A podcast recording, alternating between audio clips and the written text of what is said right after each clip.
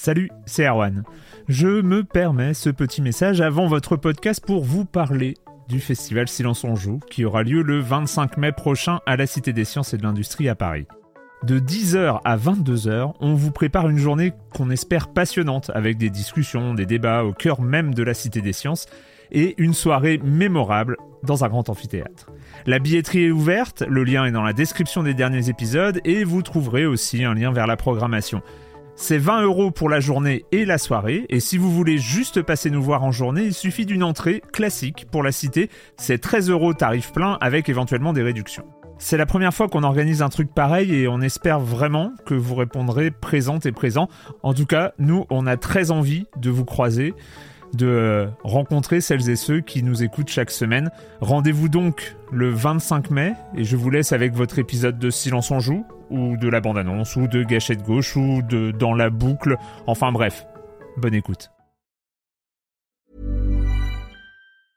A lot can happen in three years, like a chatbot may be your new best friend. But what won't change? Needing health insurance. United Healthcare Tri Term Medical Plans, underwritten by Golden Rule Insurance Company, offer flexible, budget friendly coverage that lasts nearly three years in some states. Learn more at uh1.com.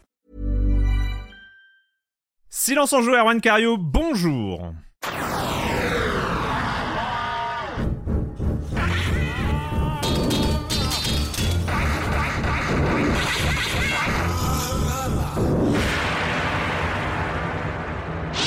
Au programme cette semaine, on va parler du PlayStation VR 2. Depuis le temps qu'on en parle, ça y est, on a pu mettre le casque sur la tête. On va parler de Midnight Sins From the Wood, le nouveau jeu euh, d'Octavie Navarro. On va aussi parler d'une euh, célébration, d'un anniversaire, en tout cas les deux en même temps. C'est Atari 50th Anniversary Celebration. Et de Psychodyssée. Psychodyssée, bah oui, c'est un, c'est un cas un peu spécial parce que c'était le et quand vous ne jouez pas, vous faites quoi de Patrick la semaine dernière. Et puis, bah, c'est peut-être tellement important. Non. Euh, ah non, c'était une news. C'était une news. J'avais Ah oui, pardon. hésité, Pardon. justement. Ah oui, oui. J'avais mis, en- j'avais mis en news. Euh, c'était juste une news la semaine dernière, mais il faut y revenir. Euh, c'est un. On va expliquer pourquoi. Bref, le reste du programme, vous connaissez le com des com, la minute culturelle, la chronique jeu de société de Jérémy Kletskin. Mais je commence en accueillant trois de mes chroniqueuses préférées. Julie Le Baron. Salut Julie. Comment ça va? Bien le bonjour. Bien. Ça va très bien. C'est vrai. Ouais. Tu as, tu, as, tu as survécu à Resident Evil 8 euh, avec un casque sur la tête. Complètement, survécu. C'est juste euh, là, en fait, je passe mon temps à faire le deuil du temps que je ne passe pas à y jouer. Vraiment à ce stade. D'accord, d'accord. Mais tu n'as pas de casque là, ce serait, tu aurais pu le faire, euh, enregistrer, pu le faire. enregistrer vrai. depuis Resident Evil 8, ça aurait été marrant. concept, concept, concept pour un prochain podcast. Euh, Patrick Elio, salut Patrick. Salut Arwan, salut à tous. Depuis le temps, hein? Bah oui, c'est- ça fait quelques heures. Oui, voilà. On a passé, on a, on enregistre jeudi, on a passé la journée euh, d'hier euh, justement avec le casque sur la tête. euh, t'es venu, euh, t'es venu à la maison, on a fait un stream ensemble. Mhm. Tu as impressionné tout le monde par ton flegme. Ah oui, c'est clair. Ouais, mais C'est- je- c'est- j'ai- mais j'ai- oui, j'étais mais très peu étonné. J'étais sur Village et je le connais bien Village, donc j'étais aussi, euh, voilà, j'étais préparé, on va dire. Mais c'est vrai qu'il y a un effet wow, que bon, on va en reparler sur le. Non mais moi il y a, y y quand même ce passage où euh, tu te comme fais Julie, agresser, euh, je- tu te fais agresser par un stremon et puis euh, moi je suis déjà déjà rien que ça j'étais un peu rien qu'à voir l'écran j'avais peur et puis toi t'étais Hum, les textures pas mal. C'est vrai que le jeu, tu te rends compte qu'il il, il appuie pas mal sur tout ce qui est jumpscare, euh, Mm. personnages qui se jettent sur toi, et je me demande jusqu'à quel point ça n'a pas été intégré d'office.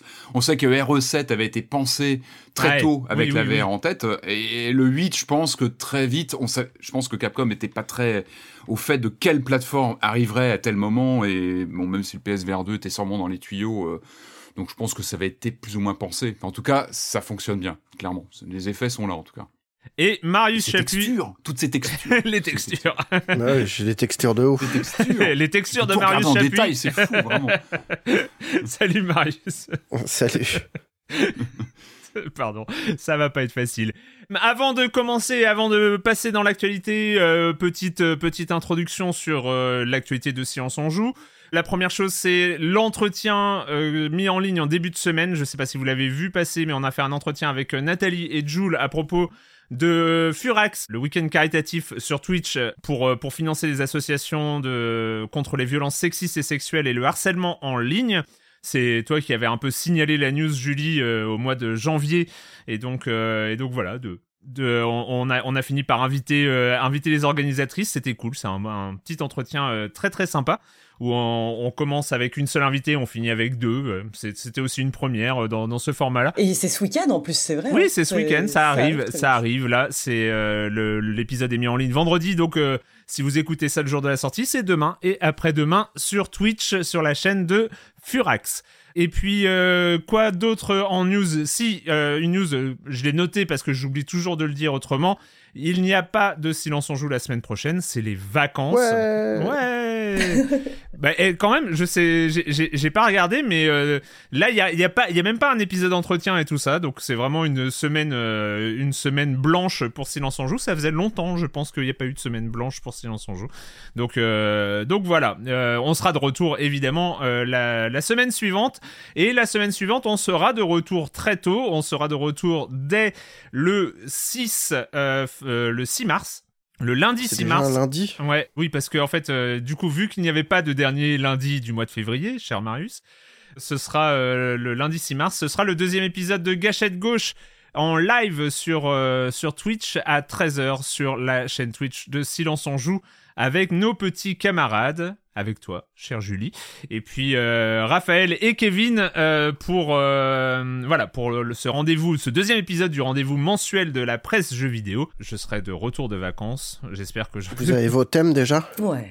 On a nos thèmes, on va, euh, on va aborder du point de vue de la presse jeux vidéo euh, tout ce qui euh, concerne le 3, ça ce sera le début, le, le, le, débat un peu d'actualité sur finalement cette, ce déclin inexorable et tout ça. Et euh, revenir sur l'importance un peu historique qu'avait cet événement euh, pour euh, la construction et pour l'évolution de la presse jeux vidéo, le rapport entre la presse et, et cet événement annuel qui se situe tous les ans à Los Angeles. Et puis en fait, en deuxième partie, un débat un peu plus de, un peu plus de fond.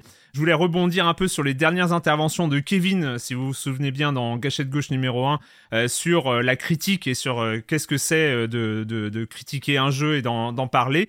Et en fait, je voulais faire le lien avec l'importance aujourd'hui d'un site qui s'appelle Metacritic, qui compile comme ça les notes et qui part d'un d'un travail de la presse pour euh, finalement avoir une influence qui dépasse tout ça, euh, que ce soit sur les ventes, que ce soit sur les primes euh, dans des devs et tout ça, et ça permettra d'aborder un peu plein de sujets autour de ce que c'est cet objet de test de jeux vidéo, les notes, etc., etc. Voilà pour les deux thèmes que nous aborderons. C'est intéressant parce que je t'avoue que je sais même pas comment c'est fichu le, la sélection métacritique pour le jeu vidéo. Et ben...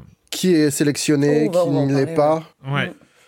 Comment est-ce que tous les sites qui sont sélectionnés mettent des notes et est-ce qu'eux rajoutent des notes en fonction des trucs comme, euh, comme peuvent le faire euh, genre Allociné pour la presse ciné quand qui essaie de Alors ça, je crois pas. Je crois pas. C'est-à-dire qu'il faut, que il, faut, il faut que ce soit explicitement une note. Bon, alors après, euh, Metacritic c'est sur 100, donc euh, il faut une règle de 3 euh, pour euh, pour euh, transformer les notes sur 100. Mais il faut qu'il y ait une note. En tout cas, quand tu cliques n'importe quelle note de Metacritic, euh, t'as as la note au bout euh, dans dans l'article dans l'article de presse. Donc euh, c'est pas effectivement Allociné à un moment euh, Libération donnait des notes au film hein, euh, via Allociné qui estimait la note euh, en fonction de la critique de Au Libé. pif. Ouais, au pif. C'était assez étonnant. C'était c'était pas validé par le journaliste ou le, ou le journal, du coup. Je crois vraiment, pas. euh, Enfin, moi en tout cas, quand j'ai ouais, jamais pas une été demande, contacté pour ça. un 4 sur 5 ou un... Voilà. Non, les seuls moments où on a mis des, des, des étoiles, je crois, c'est quand on est à Cannes. Hmm. Il y a un classement, machin, où là, pour le coup, il y a une personne qui est en charge de foutre des étoiles. Mais en son nom. Ouais, mais c'est mais c'est en interne. Pour les films qu'il a en vus et en son nom. Ouais. Ouais. Donc voilà, ça c'est le programme de Gâchette Gauche euh, numéro 2 le 6 mars à 13h euh, sur la chaîne Twitch de Silence on Joue et évidemment dans la foulée sur la chaîne YouTube de Silence on Joue et le lendemain euh, si je suis encore vivant en bon format podcast monté et prévu pour l'audio. Euh, voilà, donc ça c'était les pour euh, tout ce qui est actualité de Silence on joue. On va parler de l'actualité du jeu vidéo de manière euh, plus large. On va commencer avec toi Patrick avec Ouais. on va en parler pour le RE 8, RE Village qui vient d'être disponible via le PSVR 2, mais on sait qu'il y a le Resident Evil 4 euh, remake qui arrive dans les semaines qui viennent, et lui aussi. Le 24 mars. Le 24 Bah mars. oui, on compte les jours. Ah ouais. Et Ah non, oui. je ne fais pas une fixation sur Non, Resident du tout. Evil. Pas du tout. Non, C'est pas le du tout. seul problème. Pas du tout obsessionnel. Pas du tout. Mais non, on a eu une confirmation de. On le savait, mais ça a été confirmé qu'un mode VR est en préparation donc pour le PSVR 2, euh, qui va qui va se, se greffer à la version donc PS5 de, de Resident Evil 4, le, le, le remake. Il est en développement, été confirmé par Capcom. On savait que des choses avaient été vaguement annoncées, mais là, voilà, on sait que le chantier est en marche, donc ça, ça, fait plaisir. On se pose pas mal de questions sur euh, à quoi ça va ressembler. C'est confirmé que ce sera un mode gratuit, donc dans l'esprit de, comme ça de l'évolution de Village, comme on va en parler tout à l'heure. Donc ça, c'est plutôt cool. Euh, la question, c'est quelle forme ça va prendre? Est-ce que ça va être le jeu entier qu'on pourra jouer en, vue subjective, donc changement de caméra? Si c'est ça, on changerait de caméra, on viendrait en, en vue subjective, un peu dans l'esprit du, du, du fameux euh, portage euh, MetaQuest 2, dont j'ai Mais c'est ça, c'est un déjà, peu, ça, était- ça va être un peu foufou, c'est-à-dire que tu aurais deux, Peut-être, si c'est deux ça. adaptations euh, VR Resident Ah. Evil 4 à part- Ça serait avec deux bases de jeux différentes. Parce que t'en as Ça un c'est sur l'original et l'autre c'est sur euh, le remake. Sur le remake C'est, ce sera assez dingue. ça serait dingue. Alors, ce n'est pas confirmé, ça peut être autre chose, ça peut être aussi un- une section à part. Mais je pense que le plus simple, a priori, ce qu'on voit sur RE Village, c'est de prendre le jeu original et puis hop, de le porter, euh, de le porter en, en VR. C'est un chantier, ça reste beaucoup de travail, mais c'est peut-être la, la- la façon la plus évidente. Par contre, c'est vrai que par rapport à, à Village, ça entend un changement de caméra. Donc là, effectivement, ça, Ouais. ça, demande bah, va réglages, etc. Mais en tout cas, ça, ça, ça fait rêver, on attend d'en savoir plus. Alors c'est un peu la Capcom, c'est on nous annonce que c'est en développement. Donc Hmm. euh, bon, bah c'est pas pour tout de suite. hein. C'est dommage, ça aurait pu être aussi un de ces, un de ces, de ces points forts du lancement. Après, je me dis, voilà, on, on va en parler, mais c'est vrai que Village, c'est une des, des belles surprises de ce PSVR 2 et ce Resident 4. Ça peut, ça peut être une killer app, quoi. On en parlait, il y a, il y a un manque clairement de, de- de gros titres sur le, sur le nouveau casque Sony et ça peut être potentiellement un, un gros gros titre qui peut bah, appuyer euh, sur le côté exclu, sur le côté euh, Ouais. voilà. Vu la réalisation graphique promise par ce remake, on en parlera très très vite. Euh, très intéressant aussi, on a eu des, il y a eu des interviews des, des producteurs de, de Resident Evil 4 qui ont, qui ont un- voilà, qui, qui, qui déploient un petit peu des infos sur le développement, etc. et qui ont lâché l'info. C'est qu'on a failli, je dis bien, on a failli avoir à nouveau une, une version de ce, ce formidable accessoire que j'ai là, que je vous montre à vous parce que euh, on se voit en Ouais. visio, mais pour les auditeurs, je, je, je Patrick je nous montre une ma- tronçonneuse. Ouais, voilà. une tronçonneuse en plastique qui se branche. Merci Alors, pour c'est- l'audio description. complètement- Ah, c'est complètement anachronique. hein. C'était sorti de- du temps de Resident Evil 4 sur GameCube et sur PS2. Il y avait eu deux versions de cette tronçonneuse. Donc c'est une manette en forme de tronçonneuse qu'on branchait sur la console et on jouait avec. Alors en termes d'ergonomie, ça fait pas rêver. Par contre, vous sortez ça dans le salon, ça fait son effet. Il y a les petits bruitages, etc. C'est- dingo. Les enfants Bon, c'est rigolent. oui, marrer c'est famille. très, euh, très sympathique de, de jouer avec ça. Et en fait, non, l'info à retenir, c'est que les, les, les producteurs euh, disent qu'en fait, c'était pas complètement écarté. C'est-à-dire qu'ils ne l'ont pas fait par, par manque de temps. C'est-à-dire qu'ils étaient sur le jeu, évidemment. Ils ont priorisé, et c'est une très bonne chose, le développement du jeu. Donc, ils n'ont pas eu le temps de se, de- d'accorder euh, bah, du temps à créer ce, ce- Ouais. ce- cet accessoire qui aurait pu voir le jour. Bon, en même temps, il y a cette version VR qui est dans le pipe. euh, pourquoi pas plus tard Moi, je- je- je- j'avoue qu'avoir une tronçonneuse dans les mains qui vibre en même temps en VR, enfin, bon, ça, voilà, on, peut, on peut imaginer. Mais en tout cas, l'idée a, a dû être soulevée à un moment chez Capcom. Mais rien que ça, ça, En ça envoie du rêve quand même. de se dire, Mon on aurait pu avoir ça, même si c'est encore une fois un objet totalement anachronique, aussi bien en termes de voilà de de- de- de- d'ambiance, de, même d'idée de produire ça, c'est complètement fou. Mais bon, voilà, c'est une c'était une parenthèse enchantée d'il y a, une vingtaine d'années. Dans la lignée, tu en as parlé euh, il y a quelques semaines euh, sur les stores euh, Xbox 360, euh, donc du côté de Microsoft. Là, on a des nouvelles pas forcément réjouissantes du côté de Nintendo. Eh ben non, ça se confirme. De toute façon, on est sur des, bah, sur des glissements de génération. Et alors pourquoi je, pourquoi je, je me bloque toujours, sur, vous savez, sur ces questions de rétrocompatibilité? Alors c'est pas que pour l'accès à- aux jeux de la précédente génération, c'est aussi pour la, la, comment dire, le fait de pouvoir perdurer l'accès à nos jeux. Et là, bah, clairement, là, on a eu une confirmation du côté de Nintendo cette fois-ci. euh, de la là ça concerne les stores donc les boutiques en ligne de la Wii U et de la 3DS donc ça, ça concerne quand même pas mal de, de, de possesseurs de, de consoles euh, Nintendo qui confirme donc la fin euh, de la possibilité d'acheter des contenus au 27 mars. Donc c'est bientôt. Mais c'est fou 27 mars, on ne pourra plus acheter de Mais contenu c'est sur Wii U ou sur 3DS. Voilà, il faut le savoir. C'est que le coup près tombe. Je- que- je- eh, juste, je fais une petite parenthèse. Je sais que normalement on doit aller vite sur ces news, mais le, le fait est que je suis un peu scandalisé. J'ai continué à acheter des jeux 3DS parce que je trouve que les 3D, la 3DS n'a pas euh, n'a vraiment aucune. Euh, on sait que la Switch est considérée comme une console portable. Ça n'a rien à voir en termes de console portable justement avec les avec la 3DS et qu'il y a encore, euh, j'ai encore, il y a pas il y a longtemps, il y a un an, mais j'avais acheté, j'avais acheté des, un, jeu 3DS parce que mes enfants le voulaient et, et parce qu'on avait la. Bien sûr, ah bah bien sûr. Il y a la particularité 3DS que tu glisses vraiment dans une poche quand bah, tu pars en week-end ou comme ça sur le pouce, tu, tu, la mets vraiment dans une poche. Euh, donc tu ne pourras plus acheter de nouveaux jeux. Par contre, évidemment, bah, les jeux que tu as téléchargés restent sur ta console, évidemment. Il n'y a pas Nintendo qui vient vider tes consoles et tout ça. Non, non, non. ça reste tu peux les retélécharger? Ouais, ce que Alors ça c'est ah, évidemment. Alors pour l'instant, l'autre info intéressante, c'est que euh, on pourra fusionner les comptes, c'est-à-dire que pour les, les, les, les, personnes qui ont du, du, crédit sur leur compte, vous savez, on pouvait alimenter en crédit, en argent virtuel, en fait, qu'on stockait sur le. On pourra tout fusionner et les porter vers la Switch, vers le compte Switch jusque mars 2024, je crois. Donc il y a encore un petit peu de temps si vous avez du crédit en non, Non mais si on a des jeux téléchargés, bah. si on a des jeux téléchargés 3DS euh, qui sont pas en local parce que mais peut télécharger euh, sa copie quoi. Voilà. Alors pour l'instant, alors c'est aussi un message, c'est que pour l'instant, on pourra continuer à retélécharger des jeux qu'on avait achetés. C'est-à-dire qu'on hmm. a l'empreinte de l'achat. Et donc ça, pour l'instant, je dis bien pour l'instant, les canaux sont encore ouverts et on peut continuer à les retélécharger. Par contre, on sait que tout ça a une durée sur le temps limité. Donc j'ai envie de dire, bah retéléchargez-les maintenant. Euh, parce que on sait qu'à terme, on a déjà eu le cas de, figure avec la Wii notamment. Enfin voilà, à un moment ça s'arrête, on peut plus télécharger. C'est-à-dire que les stores sont complètement coupés.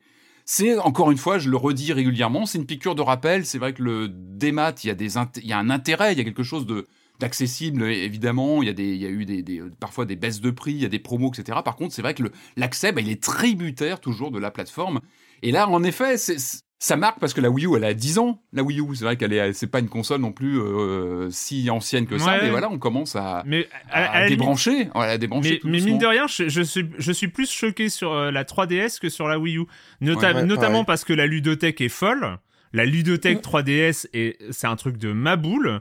Euh, que les, les consoles sont totalement viables aujourd'hui je suis désolé, tu ressors bah, une 3DS avec avec les jeux 3DS, t'as pas l'impression de mm. jouer à une vieillerie, t'as l'impression de jouer à une console portable, vu que c'est la dernière console portable euh, disponible en termes, euh, enfin qui a été active en tout cas euh, mm-hmm. dans, dans, son temps. du coup, il y a pas, il y a, y a pas de, enfin, oui, la ludothèque est incroyable, la console est encore tout à fait. Euh, Luigi's Mansion. Exactement, mais c'est.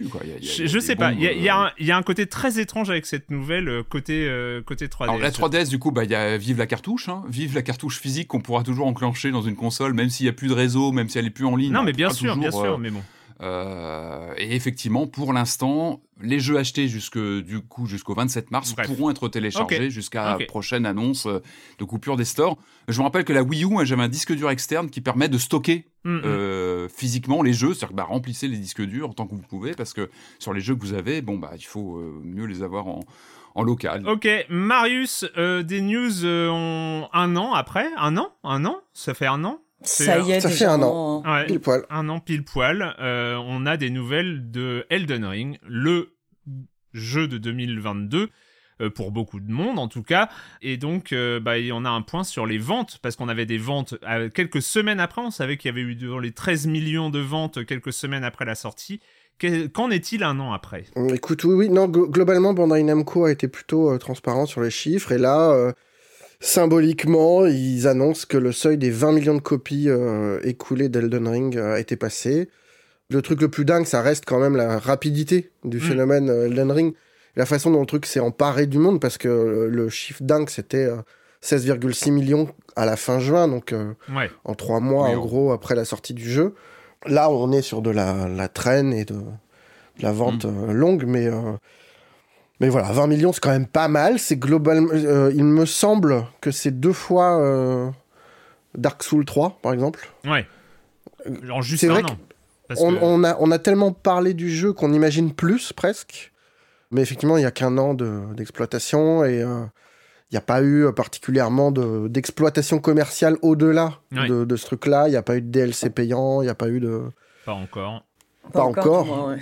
Puis euh, non, et puis globalement, la, licence n'a pas été euh, siphonnée dans tous les sens pour en faire euh, des animes, des trucs comme ça. Ça viendra peut-être, mais, Il y a un manga. Mais la seule chose qu'on a vu, ouais, c'est la, c'est le manga euh, qui est plutôt drôle d'ailleurs, hein, qui est marrant, qui est pas du mm. tout euh, ce qu'on attendait. Qui est, moi, je pensais, à, je, ne voyais pas l'intérêt d'une telle chose, et en fait, le manga est une, c'est un, truc humoristique sur. Euh, sur un sans éclat qui débarque en slip et qui, qui, qui découvre la brutalité du monde. Très bon résumé. Et c'est plutôt marrant, c'est un truc un peu scato, un peu débile.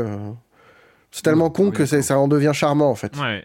Ce qui serait intéressant, c'est de voir si ça, si ça draine aussi des ventes de tout l'écosystème From Software, quoi. Les Dark Souls, est-ce qu'ils profitent aussi? Les Bloodborne Est-ce que j'imagine que oui, je pense qu'il y a un bah, effet. Vu que c'était une énorme porte d'entrée, ouais, pour probablement, enfin, From Software, ouais, je pense. Après, c'est un peu doigt mouillé, mais moi, je suis tombé dedans et j'ai une fois fini Elden Ring, j'ai pensé j'ai pensé Bloodborne derrière. Mais pareil que toi, ouais. Donc je pense que vous n'êtes pas les seuls et que ça a dû, euh, ça a dû bien booster les ventes de tout le catalogue. Euh, je pense aussi. Ouais, bah c'est vrai qu'on attend tous un peu, enfin tous, j'exagère un peu, mais on attend l'annonce d'un remake Bloodborne ou d'un truc comme ça, quoi, d'une exploitation du catalogue. Euh, autour du phénomène. Mais bon. On va terminer avec toi, Julie, sur, sur l'actualité, avec un nouveau venu dans l'industrie du jeu vidéo.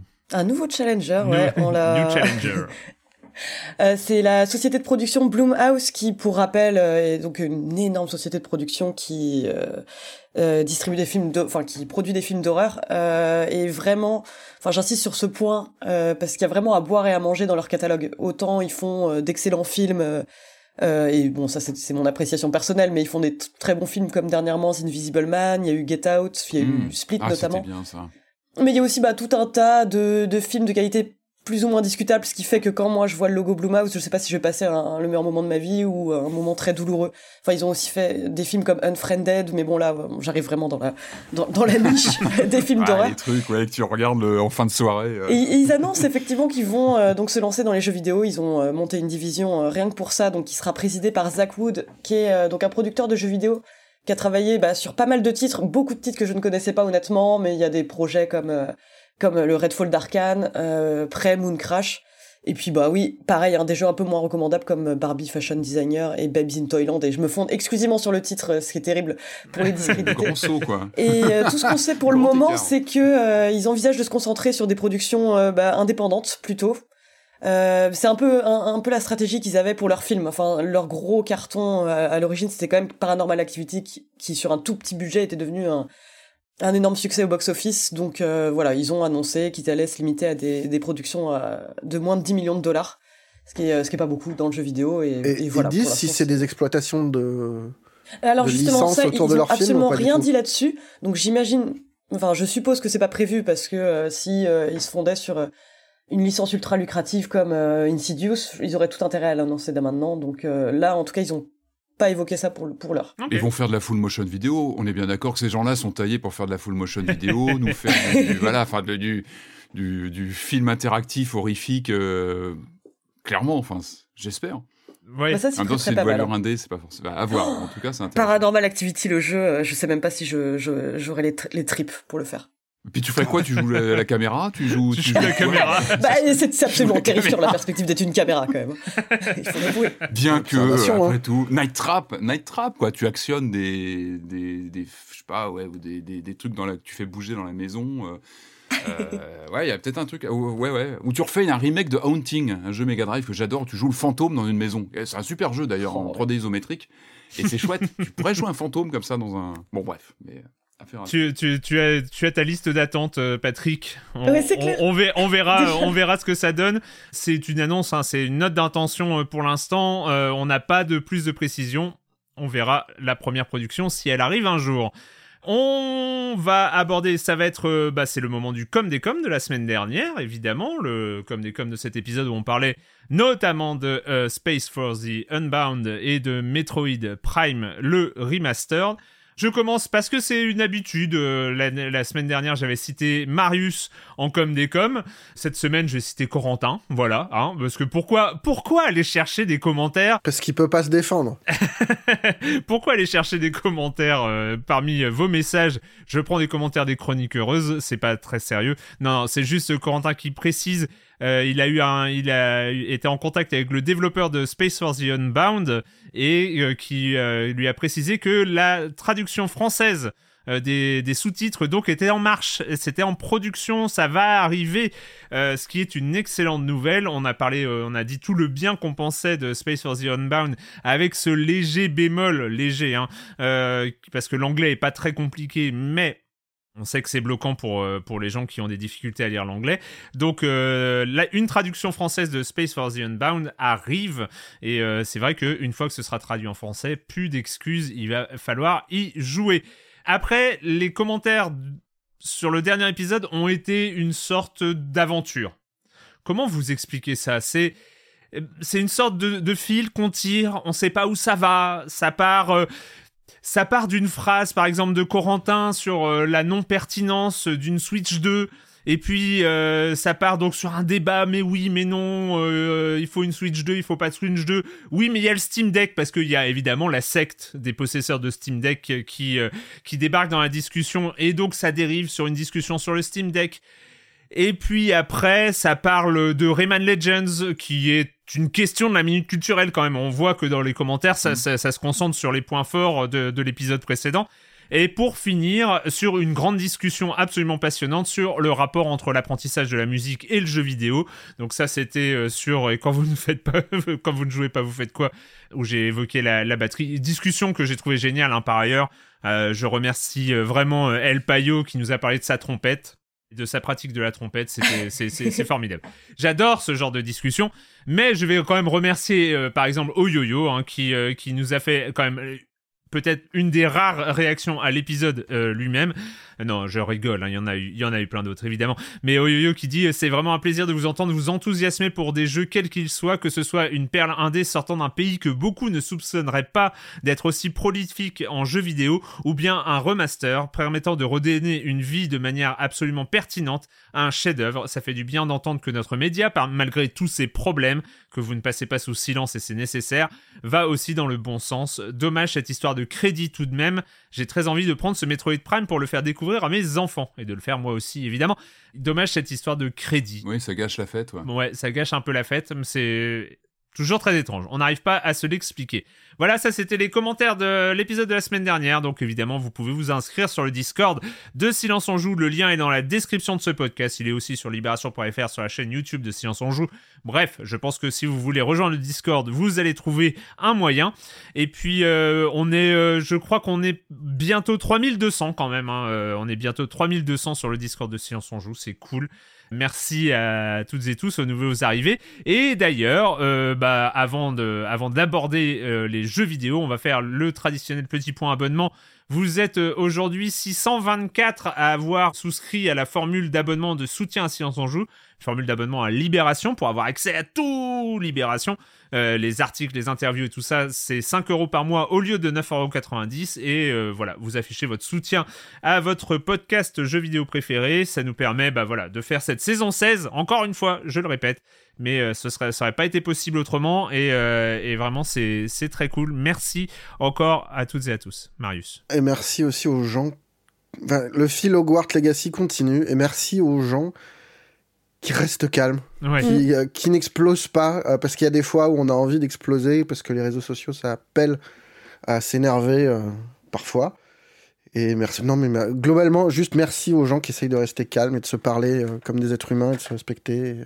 merci aux modos et machin. Ouais, et merci, merci, merci, à la modération de, du Discord de Silence on Joue ça fait longtemps qu'on l'a pas dit, il faut le répéter de temps en temps. On a quand même une équipe de modération sur le Discord de Science on Joue qui déchire. Donc euh, merci, euh, merci à toutes et tous qui, euh, qui, qui font partie de cette équipe. Et puis bah voilà, ça c'était c'était pour euh, le point abonnement. Ah oui, j'ai donné l'adresse si vous voulez vous abonner ou si vous voulez avoir plus d'informations, c'est offre.libération.fr/soj. N'hésitez pas à faire un tour. Il va falloir que je revoie le texte parce que ça parle de la saison 15 dans le texte de l'URL que je donne toutes les semaines. Donc euh, je l'ai pas remis à jour depuis 2021. Donc euh, il faut, que, faut que je m'y penche quand même. C'est pas très sérieux. Allez, c'est parti pour, euh, pour parler de jeux vidéo, mais pas que, parce qu'on n'a pas que du jeu vidéo pur au programme. Mais là, on va commencer par un auteur qu'on suit depuis déjà quelques temps, euh, qui s'appelle Octavie Navarro. On avait parlé de Midnight Sins The Nanny, on avait parlé de Uninvited, on avait évoqué tous ses travaux précédents aussi, parce que les Midnight Sins, c'est un certain nombre d'épisodes, et puis il a proposé aussi d'autres petites expériences. À chaque fois, c'est court, c'est pas cher non plus, c'est très compact et c'est très cohérent. C'était même gratuit au début. Hein. C'était, oui, il y a même encore des épisodes gratuits euh, d'Octavie Navarro qu'on peut télécharger, que ce soit sur Itch.io ou sur euh, Steam. Là, il revient avec un nouvel épisode de ses Midnight Scenes, ça s'appelle From the Wood.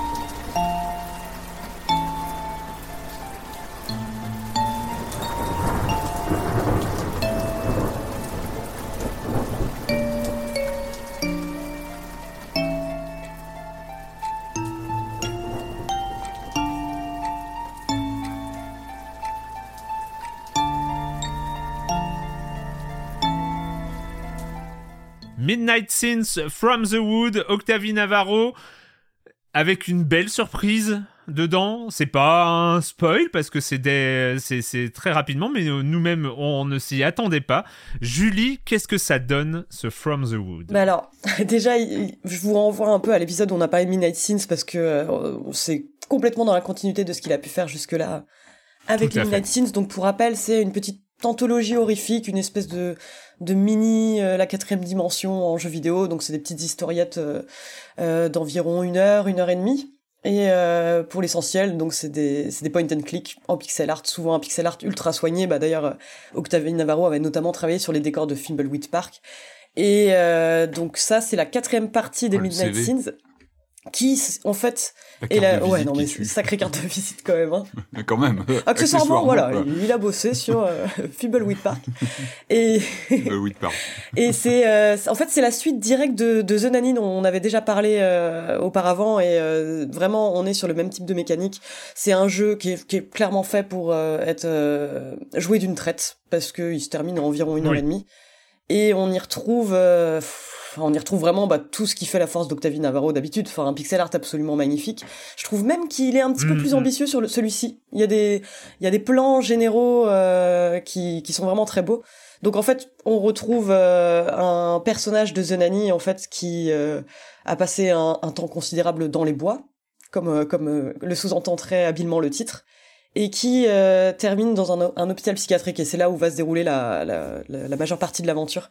Et j'ai pas trop envie de, de m'étaler sur l'histoire parce que c'est vraiment euh, ben, voilà tout ce qui fait euh, le, le gros intérêt c'est c'est toujours rudement bien écrit les, les Octavie Navarro. Mais on retrouve enfin vraiment je trouve ce qui faisait un peu la, la force des autres c'est une, une peur qui s'instille par petites touches avec des, des plans rapprochés parfois qui peuvent être absolument terrifiants. Enfin, c'est vraiment un, un jeu qui saisit dans ses gros plans et euh, enfin c'est je, je vais je vais avoir du mal à en parler euh, sans trop spoiler. C'est très cinématographique euh, ces affaires de, de gros plans, de, de focales comme ça sur un personnage. Paradoxalement, parce qu'on est sur du pixel art, donc est plutôt quelque chose, on va dire, d'austère visuellement, mais là, ce sont plutôt des effets cinématographiques. C'est ouais, c'est ça. ce genre de procédé. Parce que là, pour l'essentiel, en fait, on va euh, beaucoup voir donc euh, le personnage qu'on incarne, euh, Elijah, discuter avec donc un, un, psy. Et donc c'est vraiment quelques petits choix de dialogue par-ci par-là. On se promène dans l'hôpital psychiatrique, on apprend à en connaître les, les différents patients. Mais il y a effectivement des, des, des moments, enfin moi, qui me, me, font vraiment me raidir sur ma chaise, hein, où vraiment il va juste y avoir un truc en arrière-plan. Enfin, c'est c'est vraiment une grosse maîtrise de la mise en scène et de la narration, encore une fois. Quoi. Marius Ouais, écoute, moi je trouve que cet épisode, déjà il y a ce délice de, retrouver euh, le personnage de Liver qu'on avait laissé ouais, euh, dans The Nanny.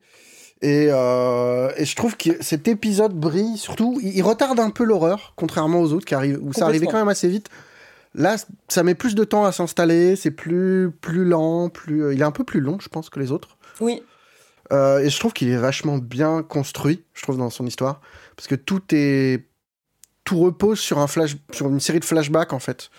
On incarne un gamin qui est euh, qui est dans le centre euh, psychiatrique depuis un moment déjà et qui raconte sa semaine au psychiatre en chef. Et, euh, et le psychiatre est, a, dû, a loupé tout ce qui s'est passé en fait. Il est il est à la ramasse, comme tous les adultes, en gros, dans les jeux de, de Navarro. Mm. Et, euh, et il se fait expliquer ce qui s'est passé, pourquoi on en est arrivé là, même si on ne sait pas exactement ce que c'est que Mm, mm. là. Et, euh, et du coup, tout, tout se fait dans un long flashback euh, entrecoupé de retours dans le bureau. Et c'est assez habile. Et l'autre truc que j'ai trouvé vachement joli, et euh, c'est un tout petit spoil, mais c'est qu'on n'est pas simplement dans le, dans le revival horreur un peu doudou qui peuvent avoir les jeux de, de Navarro, ce qui a une dimension sociétale plus forte, je trouve. Enfin, y a Tout à fait. En gros, Elijah est, euh, est, est- est- comment on dit, comment dire, euh, emmerdé dans le centre par des gamins qui euh, le traitent de petit PD et machin. Et ce truc-là qui n'est posé au départ que comme un, un élément de background, en gros pour donner un petit peu cher au personnage parce que ça va vite, prend peu à peu de l'importance. Et je trouve Mm. que c'est assez joliment fait, quoi. Ouais. Il y a un truc de. Ouais, je trouve que ça rajoute des émotions euh, dans, dans les personnages, dans, dans les antagonistes, qui est, euh, qui est intéressant, qui n'y avait pas du tout dans les précédents. Et, et ça donne, je trouve, un- une valeur euh, presque supérieure à ce jeu-là par rapport aux autres. Même si les autres étaient très bons. Et, Mais là, c'est vrai qu'il creuse beaucoup plus. Mais on a l'impression que la- ouais. Ouais, que, que la série est peut-être, enfin, entre ça et le fait qu'il y ait une suite, la série est en train de devenir sa- son propre truc, quoi. Ouais. Pas seulement juste un hommage euh, au, à Twilight Zone, au Conte de la Crypte, euh, à tous les films qu'on pouvait regarder, euh, les films d'horreur du, du jeudi soir sur M6, quoi. Il y a un truc qui émerge, quoi. Enfin, une, euh, et c'est vraiment, c'est chouette, quoi. Oui, d'ailleurs, ce que tu soulèves sur, euh, enfin, sur le côté euh, tous les adultes se sont là à la ramasse dans les Octavie Navarro, c'est vrai qu'on parle des influences euh, horrifiques comme la quatrième dimension, mais il y a aussi un côté euh, Amblin, quoi, production Amblin, je trouve, dans, Oui, oui, dans ce qu'il fait. Oui, il y a, il y a ce truc de des gamins qui sont euh, pris dans des. Enfin, c'est vrai et pas vrai parce que euh, je sais plus comment il s'appelle. The Highway, c'est c'est pas un gamin, c'est une femme qui est Mm. toute seule dans son coin, mais mais il y a toujours un truc de de solitude totale, quoi. Mm. Enfin, de d'être pris au dépourvu et peu aidé en fait. Mais ce qui marche très bien avec l'horreur. Et euh, non, si, il y a aussi. Alors, j'y ai pas rejoué depuis quelques mois, mais il y a il y a un truc qui, moi, m'a un peu, pas, pas heurté, mais qui me sort du jeu. C'est des petites pointes d'humour sonores. Oui. Euh, Il y a des, des moments Miam où... miam. Voilà, les miam miam. En gros, Oui, on, un on- va à la cantine et on, on choisit entre trois plats. Mais quand tu prends euh, les spaghettis ou le hot dog ou le machin, t'as une voix qui fait miam miam miam miam miam miam. Et t'es là, au bien. milieu des trucs d'horreur, et t'es- tu souris, et en même temps t'es es perturbé, sorti du truc, et ça revient à plusieurs moments. Ouais, mais Je moi, ça moi, ça m'a fait, fois sou- mais rigolo ça m'a fait et- sourire sincèrement en Oui. fait. C'est, euh, je suis Ouais, d'accord ouais, avec toi, c'est, presque hors sujet, mais du coup, ça m'a, moi, ça m'a pas tant que ça sorti de l'histoire. Ça m'a juste, j'étais là, what? Ouais, moi non plus. C'est, un euh, peu incongru, effectivement, parce que bon, les autres sons qu'on va entendre, c'est euh, la respiration d'un personnage, enfin des choses, euh, ouais, plutôt flippantes. Et euh, c'est vrai que ça, ça m'a pas complètement sorti du truc, mais je vois ce que tu veux dire. C'est c'est pas anodin, je pense que ça renvoie aussi à une sorte de. Enfin, un, un a priori qu'on a sur le pixel art qui est plutôt mignon, qui est plutôt accueillant, qui est plutôt euh, friendly. Et c'est vrai que. euh, Construire de l'horreur à partir de ces visuels-là, c'est un exercice singulier, hein, de, réu- de réussir à faire peur, à poser des ambiances inquiétantes. Et je trouve que c'est marrant d'avoir des, des rappels comme ça euh, bah, à des environnements très pixel art, très flashy, très très rigolo. Je trouve, au contraire, ça peut créer un malaise, ça peut créer une sorte de dissonance entre l'image Ouais, ouais, les pour le coup, pixels y, a une- il y a colorés une vraie dissonance. et et- et, et l'horreur euh, latente qui est là. Et je trouve ça plutôt intéressant. Mais pareil, je pense que ça participe aussi du fait qu'il se lâche peut-être un peu plus au fil des épisodes et qu'il s'autorise des trucs qu'il aurait peut-être pas Mhm. fait avant. Et, euh, ouais. Là, ouais, Et, même si là, ça peut, ça, peut paraître un peu chelou par moment, peut-être que ça, ça donnera euh, plus tard des, des développements plus humoristiques, plus. Un côté creepy qui va se, qui va vraiment s'affirmer euh, de plus en plus. Et puis ça participe au creepy aussi, hein. Ouais. le côté bizarre de- du truc. Tu te Ah bah, dis, c'est quoi le délire et- Mais très chouette, encore une fois. Moi, ce qui, ce qui est toujours impressionnant hein, sur, le, sur les, les jeux d'Octavie Navarro, c'est euh, une histoire de maîtrise. Même si, euh, même si en, en, en termes de maîtrise, le Uninvited était moins marquant euh, que les autres, parce qu'il était, c'est vraiment une proposition Un 3D, gameplay très euh, un gameplay très différent, euh, etc. Mais là, il y a un côté euh, maîtrisé de tout qui est euh, super impressionnant. Que ce soit voilà c'est toujours ces deux niveaux de pixels euh, euh, le pixel où tu joues et puis le pixel plus détaillé des, des cutscenes un, un peu qui, qui, sont très impressionnantes. Et, et, et je trouve que tout fonctionne bien et le gameplay qui est vraiment un gameplay très simple de point and click mais ultra simplifié, c'est-à-dire qu'il n'y a pas, c'est un point and click sans énigme, il n'y a pas vraiment de, il n'y a pas vraiment de code à trouver, de, de porte à ouvrir, de clé. Il y a une fois une clé à trouver, mais euh, bon, on va pas dire que c'est une énigme tellement c'est euh, tellement c'est évident. C'est juste en fait ce que doit faire le personnage, c'est finalement nous amener d'un point à un autre. En fait, c'est euh, nous, nous indiquer où est-ce qu'on doit aller, où est-ce qu'on doit marcher, où est-ce que, que, juste les actions simples qu'on doit faire. Mais ça nous permet de visiter le décor, de rencontrer des personnages, de finalement s'imprégner de l'ambiance il se sert finalement du code, des codes du point and click pour imprégner euh, pour euh, pour faire comprendre aux, joueuses à la joueur aux joueurs pardon euh, que où il est et qu'est-ce qui se passe en fait il et je trouve que ça, il s'en sert en termes d'outils de rythme. Il n'y a pas d'enjeu de gameplay de ce côté-là, c'est plus des mécaniques. Non, et c'est jamais bloquant. c'est vraiment va chercher une clé. Ah, la clé doit se trouver à tel endroit tu vas et tu la trouves, mais tu vas aussi trouver trois autres objets qui vont te dire un petit truc sur les personnages. Et c'est vraiment du levier narratif mm, mm. Mm. Et, et, une façon ouais, de, de s'appuyer sur ce que le joueur connaît sans forcément l'emmerder avec un truc faussement compliqué. Euh. La force, c'est justement s'appuyer sur ce que le joueur connaît, que ce soit au niveau du jeu ou des, des, des clichés du film d'horreur. C'est-à-dire que il s'appuie, il s'appuie euh, partout sur ce qu'on connaît déjà pour faire des petits twists, que ce soit au niveau du jeu, que ce soit au niveau de la narration. C'est-à-dire que en fait, et je trouve que c'est la force de ces petits formats qui finalement euh, sont courts, tu as dit 1h30, sont pas des mm, grosses productions, mais mais jouent tellement avec ce qu'on connaît déjà qu'on a l'impression, on a cette impression que c'est beaucoup plus ample et ça l'est. Euh, ça dépasse l'objet que c'est parce que ça s'appuie sur nos connaissances, ça s'appuie sur ce qu'on connaît déjà, ça joue avec euh, et, sur nos attentes. Et, et, et, du coup, en fait, là où il propose des différences, là où il fait des twists et tout ça, c'est d'autant plus fort. Les, les, les, petites apparitions fantomatiques, les petits, euh, les, les, petits mmh. trucs en, en, en, en arrière-plan qui... je trouve que tout fonctionne admirablement bien. Pour développer aussi une ambiance horrifique, je trouve que le fait de, de retirer des énigmes, parce que les énigmes en général, elles peuvent dévitaliser l'effet horrifique. je ah, pense par exemple comme ça à Darkseid, Darkseid qui a, enfin que j'aimais beaucoup, la point and click avec euh, ambiance Giger, Giger, etc. Et dès que tu commençais à avoir des énigmes, on adore les énigmes, mais dès que tu commences à tourner, à, à ressasser comme ça des endroits, en fait tu dévitalises souvent l'ambiance, tu rentres dans des mécaniques mm. euh, à jouer avec ton inventaire et du coup tu perds quelque chose de. Je pensais que tu allais nous parler du, euh, du, code Morse de Martha is Dead. Hein, je me souviens encore de, de votre traumatisme. Ah bah moi j'y repensais, c'est marrant, je plusieurs. cité aussi. Ouais. Oh non, mais c'est vrai. Non, mais c'est un très bon exemple effectivement de d'énigmes, euh, puzzle qui, qui cassaient complètement l'immersion et le complètement.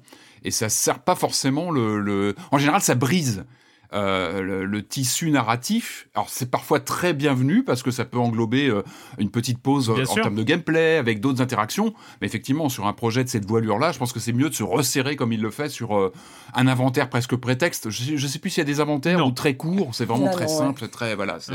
Et c'est peut-être ce qu'il faut, voilà que que, dévitaliser encore une fois l'ambiance par des allers-retours. Euh. Il y a juste deux points, enfin deux points euh, quand même sur lesquels je voudrais revenir. Bah, le, le fait que le jeu n'est disponible qu'en anglais malheureusement pour l'heure. Alors ça, alors... alors... juste un petit point, c'est il avait fait un, un post médium il y a deux ans justement où il parlait un peu du fait que bah, ces jeux avaient été des succès sur Itch.io euh, à l'époque où ils étaient gratuits, qu'il avait décidé de les mettre en payant sur Steam pour voir ce que ça donnait et qu'il avait essayé aussi de les traduire, de les faire, local... enfin, de, de, les faire localiser pour voir si ça pouvait un peu étendre le marché, entre guillemets. Et euh, il les a fait traduire en sept langues, je crois, et il expliquait que bah non, en fait, euh, s'il n'y a pas de promo euh, dans chacun, enfin de promo, de, promotion, de, marketing destiné à ces marchés-là, en fait, personne ne le voit. Et que même traduire la page Steam en français ou machin, ça s'avère pas forcément payant, en fait. Je pense qu'ils ont, bah, voilà, c'est juste après des, c'est tellement des petits jeux, des petites ventes qu'il y a, il y a peut-être il n'y a peut-être pas l'énergie pour. Euh, enfin, l'énergie et puis les, les, les fonds pour, euh, pour faire ça. Mm. Après, ça reste un anglais très facile. Hein. oui, par contre, c'est ça. C'est un anglais assez euh, abordable. Et l'autre truc sur lequel je voulais revenir, c'est que moi, pour le coup, je l'ai vraiment fait d'une traite, mais euh, je sais même pas en fait s'il y a la possibilité. Je sais pas si vous, l'avez fait en plusieurs fois, la possibilité de sauvegarder. Oui, si, sauvegarde automatique. Ouais, t'as pas, pas de bouton sauvegarder, mais quand tu quittes et que tu retournes au menu, il te sauvegarde la, partie. Je l'ai fait j'ai fait d'une traite avec un repas euh, au milieu, donc euh, j'avais quitté et repris entre guillemets. donc donc voilà, j'ai testé, j'ai testé la sauvegarde automatique qui fonctionne très bien. Euh, et en tout cas, c'est toujours un vrai plaisir et je trouve que c'est cool ce, ce, ce créateur-là qui, euh, qui creuse sa propre, euh, son, son propre territoire et c'est vraiment, vraiment super. Octavie Navarro, ça s'appelle Midnight Scenes from the Wood. C'est à 5 euros sur Itch.io, évidemment, qui est sa plateforme de, de départ. C'est là où il a commencé à, à créer et c'est disponible aussi sur Steam on va continuer avec, euh, avec quelque chose qui coûte un peu plus que 5 euros. Ça va être un des sujets. Euh, mais avant ça, c'est le moment de la chronique jeu de société de Jérémy Kletskin. Salut Jérémy. Salut Erwan, on connaît les dev tests sur le Discord où faut deviner un jeu en fonction d'une image ou d'un son. On y trouve aussi le test où à partir d'un fragment d'illustration, il ben, faut deviner un jeu de plateau. Et eh ben c'est une première, et ben moi j'ai inventé euh, la chronique où faut deviner le nom du jeu, c'était la semaine dernière et euh, je l'avais complètement zappé. Les amateurs l'auront reconnu instantanément, d'autres auront consulté son nom dans la description du podcast, d'autres encore s'en foutaient complètement ou attendaient peut-être que je cite son nom cette semaine. Il s'agissait de Get On Board New York Alors peut-être que vous vous rappelez d'un jeu qui est sorti il y a 4 ans déjà, que j'avais d'ailleurs chroniqué ici, euh, du nom de Q-Bird, qui proposait des oiseaux en forme de cube, un petit peu à la manière de Crossy Road, euh, illustrés sur des jolies cartes. Eh bien l'éditeur revient à la charge avec une suite proposée dans une même taille de boîte et illustrée par le même artiste. L'auteur lui est différent, le nom du jeu c'est Cubozor, Cubozor, je n'ai pas oublié de le prononcer n'est-ce pas? Et même si tout le fait appartenir à la même catégorie que Q-Bird, eh ben oui c'est un jeu tout à fait nouveau et tout à fait différent. Tout comme Q-Bird, il s'agit d'un jeu de drafting et de collection, c'est-à-dire qu'on va avoir des cartes dans sa main, on va en choisir, puis on va passer à son voisin. Et puis on va marquer des points en fonction des cartes qui sont posées face visible devant soi. Mais la comparaison s'arrête là parce que Cubosaur va un peu plus loin, il est plus subtil et il est même plus agressif. Il y a sept familles de dinosaures qui ont sept couleurs différentes, donc euh, traditionnellement, vous savez, les T-Rex, les Brontosaures, les Stérogores, les Ptérodactyles, etc.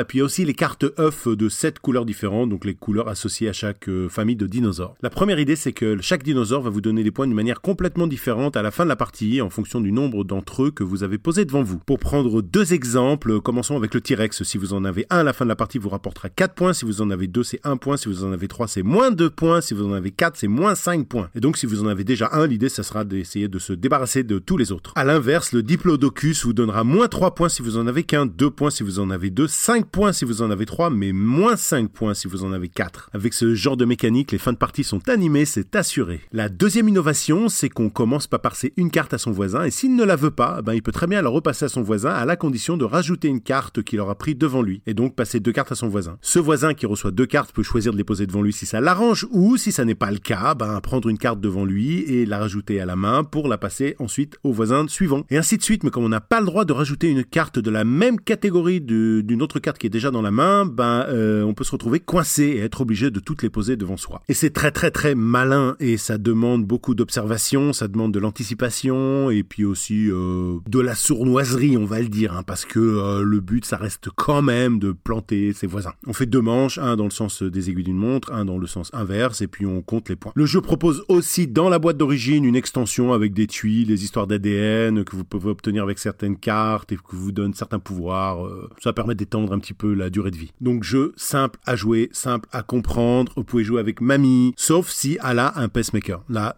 non. En tout cas, moi, je le frappe du saut de ma recommandation. Je rappelle le nom du jeu Cubozor de 2 à 5 joueurs à partir de 8 ans pour des parties d'environ 20 minutes et c'est chez Catchup. L'auteur Fabien Tanguy et c'est toujours aussi bien illustré par euh, Christian der Nederlanden. Miracle du montage, la vérité, je me suis repris à 5 fois. Voilà, vous l'avez remarqué, j'ai le nez un petit peu pris, je suis assez malade, mais je n'ai jamais, jamais, jamais raté une chronique en près de 5 ans. Qu'il vente, qu'il pleuve, je ne vous abandonnerai jamais. Bye bye frappé du saut de sa recommandation. Hein, Cubosor, Jeremy Kletskin approved. C'est, ça veut dire ça. Donc euh, merci Jérémy, à la semaine prochaine. Mais non, pas la semaine prochaine. en plus, le pauvre. Mais oui, il est malade. bon courage. Et c'est, vrai, comme il dit, il lâche pas l'affaire et c'est cool. Mais Merci. évidemment, jamais, jamais, il sera toujours là. Mais j'allais dire à la semaine prochaine, mais pas du tout, parce que comme vous l'avez bien noté dans vos calepins, il n'y a pas de silence on joue la semaine prochaine. Ce sera la semaine suivante. On se retrouve à ce moment-là, Jérémy et sa chronique jeux de société que vous pouvez retrouver sur le flux de podcast Silence on joue, la chronique jeux de société aussi, toutes les semaines, sa chronique. Voilà, si vous voulez la réécouter indépendamment du podcast. On va continuer évidemment avec euh, l'actualité du jeu vidéo. L'actualité du jeu vidéo cette semaine, c'est l'arrivée d'un nouveau périphérique.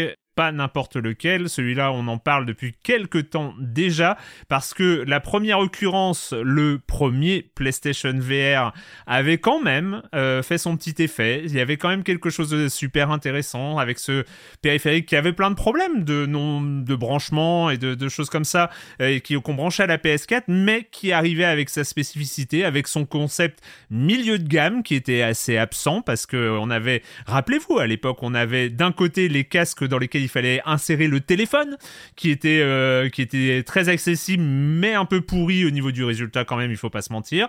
Et puis il y avait les casques absolument hors de prix euh, qui étaient du côté de HTC et de ce qui s'appelait à l'époque Oculus. PlayStation était arrivé avec ce milieu de gamme, avec ce casque relativement que tu te souviens, Oui. Erwan, qu'à l'époque, c'était quand même une autre époque, PlayStation avait débarqué à l'IB Oui, avec son PS euh, VR et que toute la rédac avait essayé le truc euh, Ouais. dans la cafette. bah oui, bah, on je me souviens entendait- parce que c'était passé Tout à le part monde moi quand même. et on entendait des hurlements dans le fond de, de gens qui étaient traumatisés par les démos, les machins, où tu avais un requin qui surgissait. Ah oui, le fameux requin, des- non mais bien sûr, Ouais. je me souviens. Je Et me... je crois que même euh, Laurent Geoffrin a Ouais, essayé le je, me truc, sou- euh, je me souviens de Laurent Geoffrin euh, très, euh, très stoïque, qui était resté avec euh, son casque euh, PlayStation VR et qui avait enlevé le casque avant l'arrivée du requin parce que non, mais il avait tout vu là. Et globalement, euh, j'ai- moi j'ai eu l'impression que le lancement du premier était plus événementialisé entre guillemets. Je me rappelle de campagnes de pub. Je me rappelle que tout. Mm. enfin, C'était aussi l'époque. Hein, on était, en- on découvrait aussi cette nouvelle génération de casques et Non, mais je précise aussi euh, quand même que, en fait, euh, c'est PlayStation qui m'avait proposé euh, ça et en fait, j'avais trouvé intéressant parce que c'était vraiment une époque où on parlait de réalité virtuelle, on parlait beaucoup de réalité virtuelle et on va l'aborder aussi peut-être là. Il y a un point quand même qui est assez important, c'est que quand on n'a jamais mis un casque sur la tête, on ne se rend pas compte de ce que c'est. C'est, euh, on, on- alors c'est pas le truc C'est un peu comme le métaverse, quoi. mais vous, Tant ouais, qu'on n'y a pas été, on se rend pas compte. c'est de la merde. Tant Euh, qu'on n'a mais, pas fait une euh, réunion avec des avatars, c'est vrai. que- mais et je trouvais intéressant au moins euh, c'était vu qu'on était les j'étais le seul à, à évoquer euh, euh, ce genre de, de, de trucs euh, moi je connaissais déjà je trouvais intéressant PlayStation avait proposé euh, comme ça de prêter un casque pendant une journée. Je trouvais intéressant que les journalistes de Libération au moins sachent de quoi on parle quand on parle de réalité virtuelle. Et, euh, et voilà c'était pour ça à l'époque. Mais mais donc là on en a parlé depuis quelques temps parce que c'était annoncé, c'était dans les cartons, le PSVR 2, donc la nouvelle occurrence du PSVR, mais pour la PlayStation 5. Donc il, a débarqué ce jeudi, donc le 22 février 2023. Euh, on a eu accès, euh, on a eu accès à, à, des, à des casques à ce niveau-là. Euh, moi, j'ai envie de demander parce que à la personne qui en parle le plus de nous partager ses premières impressions, Patrick. Euh, qu'est-ce que donne, qu'est-ce que se donne ce euh, casque de réalité virtuelle euh, format PS5 après cette prise en main d'hier, bah ouais, mais c'était la découverte. C'est vrai que je l'avais pas du tout approché le PS VR 2 jusqu'ici, donc. J'ai envie de dire, il y a une évolution. Bah, on en a parlé hein, pendant le stream. Il y a une évolution euh, nette euh, en termes de, de. oui, parce que de donc juste pour préciser que si vous allez oui, sur Twitch, que Vous pouvez euh, retrouver, il y a, on a fait un stream avec Patrick qui est venu à la maison hier En pour, direct. voilà, en live. Patrick en train de jouer En à live. Resident Evil Village, c'est sur la chaîne Twitch de Voilà. Silence on joue. Et toi, tu faisais du GT, hein, t'as fait pas mal de GT. Et euh, du coup, ouais, ce, ce premier contact, bon, il y a, beaucoup. On est vraiment sur une deuxième génération et à tous les niveaux. C'est-à-dire que euh, moi, en tant euh, qu'utilisateur, je suis très attaché au premier PlayStation VR parce que moi, c'était la, porte d'entrée sur la VR. C'est pour moi le wow effect, ce fameux vertige qui m'a profondément marqué. C'était lié pour moi au PlayStation VR. On va pas revenir sur le concept, mais moi, je trouvais très malin, avec un prix accessible. On en parlait un petit peu aussi hier, c'est qu'on pouvait bidouiller, c'est-à-dire emprunter des PS Move à quelqu'un, emprunter la caméra à un pote. On pouvait se débrouiller avec un ticket d'entrée pas très élevé. Et puis on avait quand même un, environnement confortable en termes de technologie pour un, accessoire qui date d'il y a 6-7 ans.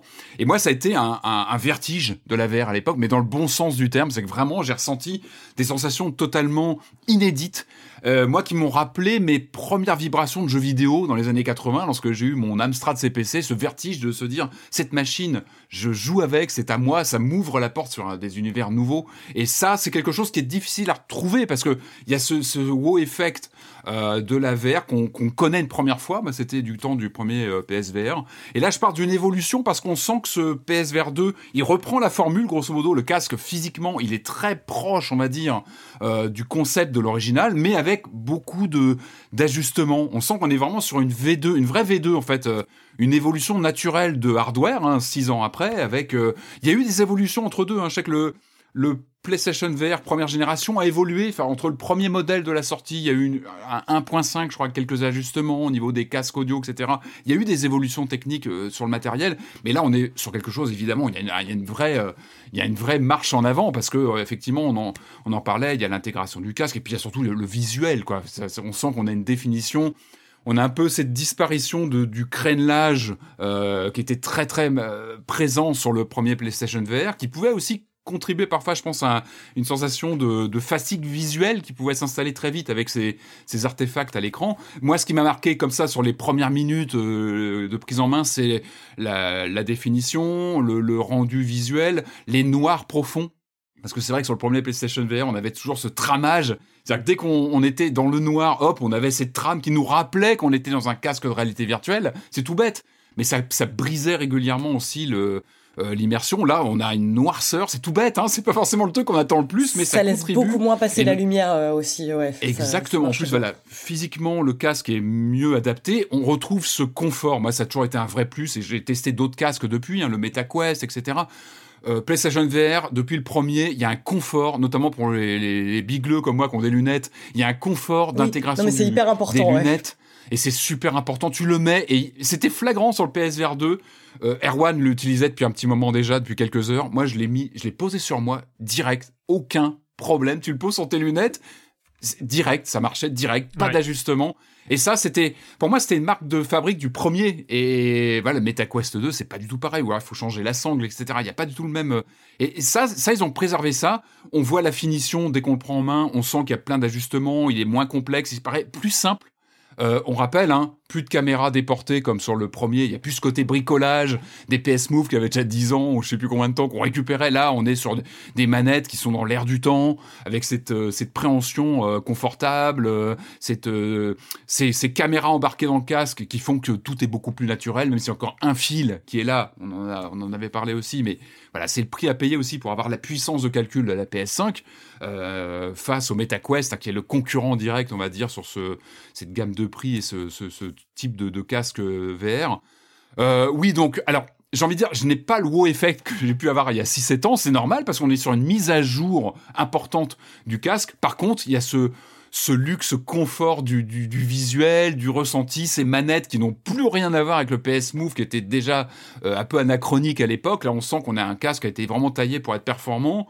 Euh, et, voilà, à la fois on retrouve une, ce qui a bien fonctionné sur le, premier, mais avec euh, un peaufinage, euh, une finition et encore une fois une facilité de, le lancer. On est dans l'écosystème PlayStation, on, on en parlait avec Erwan hier. Il y a ce côté en dehors de la prise, mais qui est justifié aussi par le, la puissance de la console, c'est ce plug and play, quoi. C'est ce par mm. rapport au premier PSVR ah, où il y avait un bloc d'alimentation. Il fallait deux alimes. On, était presque dans une config méga CD 32X, euh, etc. Là, on avait deux alimes, etc. C'était lourd quand on le rebranche. Moi, là, tout ça, maintenant, il y a une prise USB qu'on met euh, sur la PS5 euh, en façade. Direct, c'est très simple. Mm. En façade, c'est simple. Le casque, il est bien mieux intégré. C'est-à-dire que Combien de fois, moi, je me, prenais le casque, il est tombé. Là, bon, bah voilà, tout est intégré, tout a été pensé.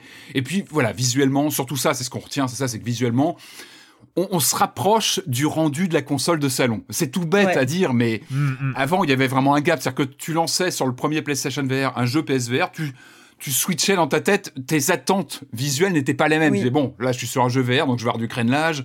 Euh, visuellement, on va pas être sur les mêmes canons. Là, j'ai pas l'impression qu'on est 100% sur de la PS5. Il y a encore un petit effet, mais quand même, on s'en rapproche et on sent que la déperdition euh, se réduit et qu'on commence à pouvoir et ça va évoluer. On peut espérer aussi que les, le développement sur PSVR 2 va, progresser avec le temps, on sent qu'on se rapproche des codes visuels de la PS5. Et c'est pas rien. Mm. on, a un rendu dans le casque qui se rapproche des codes de la console de salon. Ça paraît anodin quand on en parle comme ça, mais c'était pas une évidence jusque-là. Donc voilà, on a, on a quelque chose de très puissant. Après, il y a pas mal de, de problématiques, mais je vais peut-être vous laisser parler un peu de la prise en main déjà du, casque. Julie bah, Oui, bah, déjà le gros point à souligner pour moi, effectivement, c'est le côté plug and play. Enfin, c'est, ça, c'est le, truc qui m'a réellement euh, surpris. On le savait qu'il n'y aurait qu'un seul câble sur ce, sur ce casque, mais moi, alors, ma seule expérience euh, des, de casque de réalité virtuelle, c'était uniquement le PSVR, qui, comme toi, mm. Patrick, m'avait un peu euh, provoquer une espèce d'émerveillement et de, de sentiment mm. de ça y est en fait je suis dans le futur quoi. Même si c'était un futur complètement imparfait avec des downgrades graphiques et 40 000 câbles à mettre là effectivement bah forcément c'est pas exactement le même émerveillement parce qu'on est moins surpris on a déjà vécu des jeux en réalité virtuelle mais il y a quand même ce côté euh, bah, facilité de prise en main et de configuration qui, est, qui, qui change énormément la donne c'est euh, assez hallucinant. Enfin, je veux dire sur euh, le, la manière euh, de positionner le casque, pareil. Enfin, je me souviens sur le premier, il me fallait pas mal de temps pour m'assurer de pas avoir une image floue. Là, vraiment quasi instantané. Et la grosse, grosse, enfin, ce que ce que j'ai vraiment adoré, moi, c'est les, les manettes pour le coup. Enfin, je suis quand même une grande fan des fonctionnalités de la DualSense on retrouve mm. ça. Enfin, on, on retrouve. Je, je, me souviens que, que Erwan avait des frissons d'angoisse en parlant de retour haptique dans le casque c'est beaucoup plus subtil que ça en a l'air en fait. Enfin c'est euh, c'est effectivement enfin c'est tu, les sens, tu, tu les sens bien les vibrations dans le casque mais euh, ça marche euh, rudement bien. Et il y a vraiment ce bah, ce sentiment d'avoir euh, bah, beaucoup plus incarné un personnage euh, avec ses mains quoi. Enfin ça c'est c'est le gros euh, la grosse amélioration par rapport au PS Move d'avant quoi qui moi m'a complètement soufflé. On, en parlait Carwan ça qu'il y a ce côté tu peux pas embarquer ta PS5 chez un pote c'est pas comme le MetaQuest que tu peux vraiment emmener en week-end. Là par contre comme disait Erwan c'est vrai tu peux l'emmener chez un pote qui a une PS5 il peut vraiment s'embarquer facilement avec son câble. Tu peux vraiment euh, emmener ton, ton câble facile. Alors que le premier, bon, ça restait très compliqué. Quoi. Il y avait tellement d'installations, c'était rédhibitoire. Là, tu peux envisager embarquer ce casque chez un copain qui a une PS5 et puis ou une copine qui a une PS5 et puis hmm. jouer comme ça. C'est ça. T'as pas besoin de t'embarrasser d'une caméra. Euh, euh, il y a quatre caméras en fait présentes sur le casque. Voilà, une utilisation un peu plus facile. Et j'avoue avoir eu un petit moment euh, quand même, oh là là, enfin je, je reviens à nouveau ce moment où je me dis, euh, je suis dans le futur, c'est le moment où tu mets le casque pour la première fois euh, sur la tête et que tu as le mouvement de détection oculaire. et que tu te rends compte, genre, mais voilà, le, le, le, casque c'est pertinemment où je regarde, à quel moment et... et c'est, enfin non non franchement la prise en main pour moi a été assez assez hallucinante quoi. C'est mais après bon on reviendra sur les les jeux qu'on a testés, mais euh, mais ouais ouais assez soufflé par euh, bah déjà rien que le confort. Ouais, le repérage des yeux qui fonctionne a priori avec le peu qu'on a pu essayer, ce qu'on a pu l'essayer sur l'interface de Horizon, qui fonctionne avec des lunettes. Parce que moi c'était une question aussi et bah, a priori ça a l'air de, fonctionner. Donc il faudra vérifier quand on aura des applications plus détaillées pour euh, ce genre d'utilisation, mais en tout cas ça a l'air de fonctionner. C'était un questionnement quand tu as bah, des lunettes qui peuvent bloquer le, le repérage, mais ça fonctionne a priori. Après bon il y a quand même le gros point noir qui va falloir euh, évacuer assez vite et vous en avez un peu parlé dans votre stream hier, mais c'est effectivement le prix qui est quand même bien supérieur au PSVR 1. On est sur du 600 euros. Euh, en plus de ça, bon bah enfin il y a pas mal de jeux au lancement, mais il faut aussi avoir ces jeux. Euh, pour peu que euh, vous disposiez pas déjà de Resident Evil Evil Village, vous aurez pas accès à l'extension VR. Donc c'est euh, c'est un coût assez conséquent. Alors après le prix, euh, quand on y pense, le prix quand tu ajoutais, euh, en soi c'est le même prix que le PSVR, parce que en fait tu avais le casque, tu avais des manettes, tu avais la caméra ajoutée, finalement tu revenais quasiment à un même prix, même si le prix d'il y a 7 ans n'est plus le même, l'environnement n'est plus le même, la société a changé en 7 ans, enfin il s'est passé beaucoup de choses depuis 7 ans. Mais en soi le prix est quasiment dans les clous. Par contre il y avait ce côté récup, encore une fois récup, se prêter des accessoires, récupérer, qu'on là on n'a pas parce qu'effectivement on a un ticket d'entrée qui est fixe avec ces manettes euh, qui sont plus perfectionnées que le PS Move, hein, qui était vraiment du rattrapage, du bricolage. Finalement, en soi, le prix est, dans les clous de ce qu'avait été le, précédent casque, à part que effectivement, on a un ticket d'entrée bah, qui, qui, qui, qui, bah, qui, est plus euh, douloureux, on va dire. Autre chose, j'ai oublié de parler euh, sur la prise en main du casque, mais c'est mais c'est tout con. Hein. Mais leur système d'écouteurs marche très bien. C'est vraiment des écouteurs que tu branches et qui. Euh, ça tombait toujours. Moi, je le perdais toujours. Il fallait se mettre un, casque en plus sur le sur le casque VR. C'était pas toujours très gracieux ou très agréable. Là, c'est ça. Voilà, ça pour résumer, on il y a des écouteurs déjà disponibles et qui sont faits pour quoi. Mais c'est flagrant. C'est deuxième génération. On sent que voilà, Sony a pris en compte tous les pépins qu'il y a eu sur le premier. C'est clairement ça. C'est vraiment une copie euh, révisée, sur, en tout cas sur le côté confort et euh, utilisation. On sent que ça a été très pensé et ils ont assimilé pas mal de retours. Euh, Moi, j'ai quand même, j'ai quand même des un truc sur euh, sur euh, ce prix et sur cet objet qui arrive. Voilà, on a quelqu'un qui est passionné par la réalité virtuelle et qui a déjà une PlayStation 5 sera forcément très tenté d'acheter le PSVR 2, qui est un objet.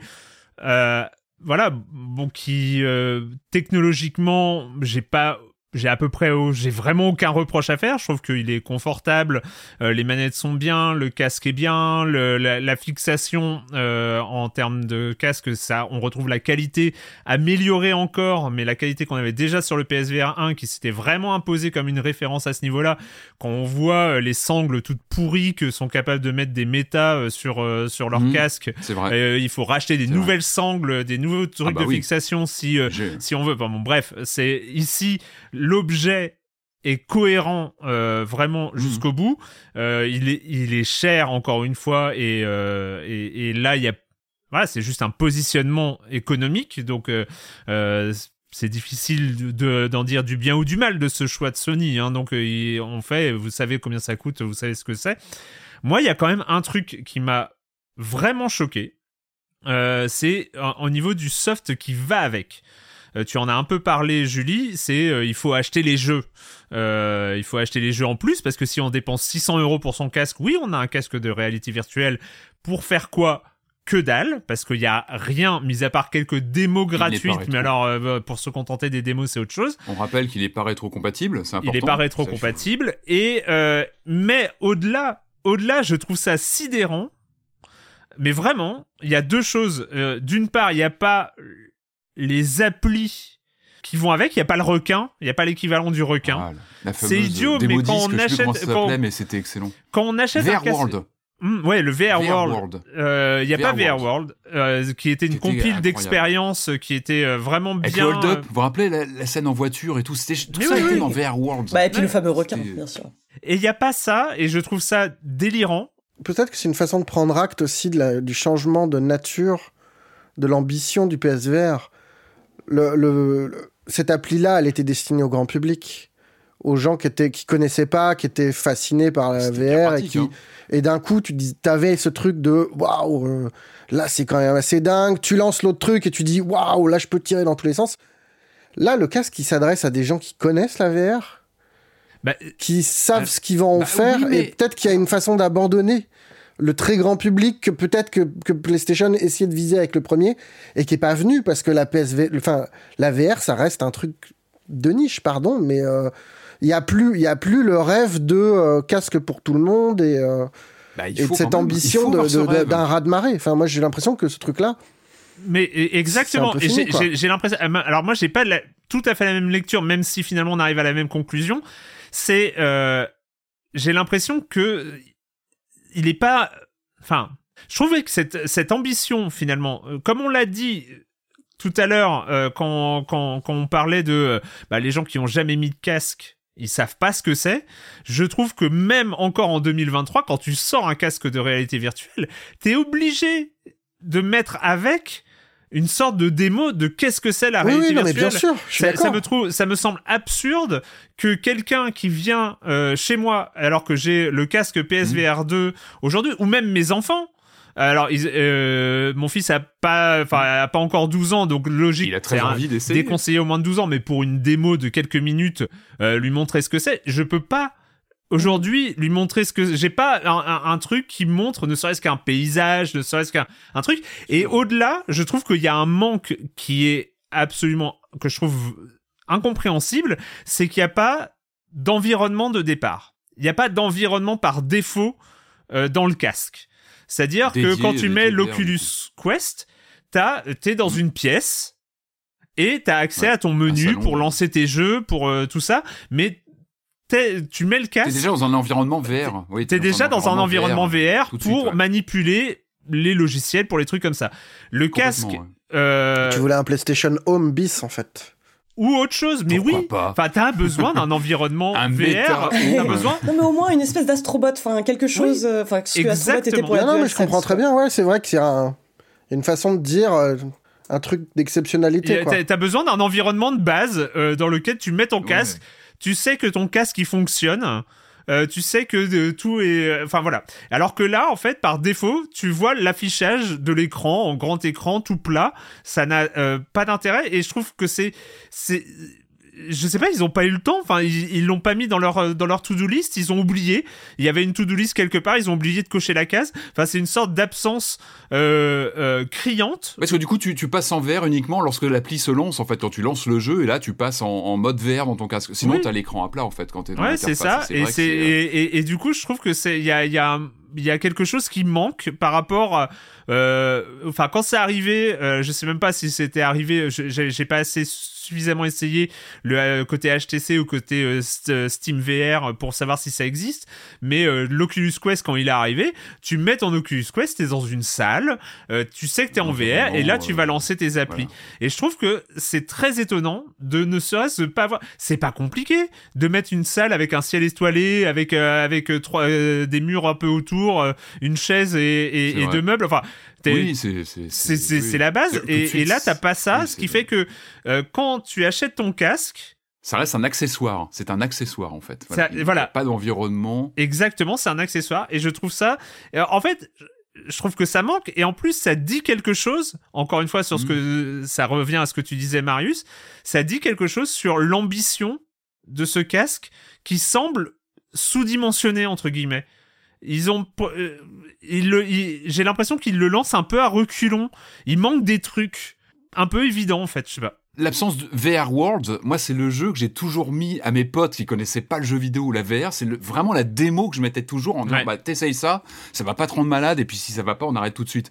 Mm. Là, il faut quand même savoir que les- la plupart des, des fanats de VR qui sont équipés du PSVR 1 vont essayer de le revendre pour passer certainement à la PSVR 2. Du coup, ils n'auront plus accès. On n'a plus accès à, à- à VR World parce qu'il n'y a pas de rétrocompatibilité. Donc, clairement, ce manque, qu'est-ce qu'on va mettre à la place à un pote qui passe à la maison qui a envie d'essayer de la VR Tu mets le jeu de Là, kayak. pour l'instant, Un petit peu Bah, pas En fait, le ticket d'entrée est tellement cher. Il y a un moment c'est où pas le plus confortable. il faut hein. Acheter, il faut la. PlayStation 5. Il faut accéder. Il faut trouver la PlayStation 5. Déjà, L'ac- L'acheter. Aussi, ouais. Acheter le casque. Il y a un moment où, quand t'as fait tout ça, tu vas acheter des jeux. Tu, tu- je veux dire, le casque, tu le chopes pas Bien par sûr. accident, quoi. Non mais bien On sûr. c'est pas le truc qu'on t'offre pour Noël parce que euh, parce que ah quand même, je crois qu'il aime bien les jeux vidéo. C'est un, un objet qui est cher. Oui, ça s'adresse à des gens qui ont les moyens, on, on va le dire.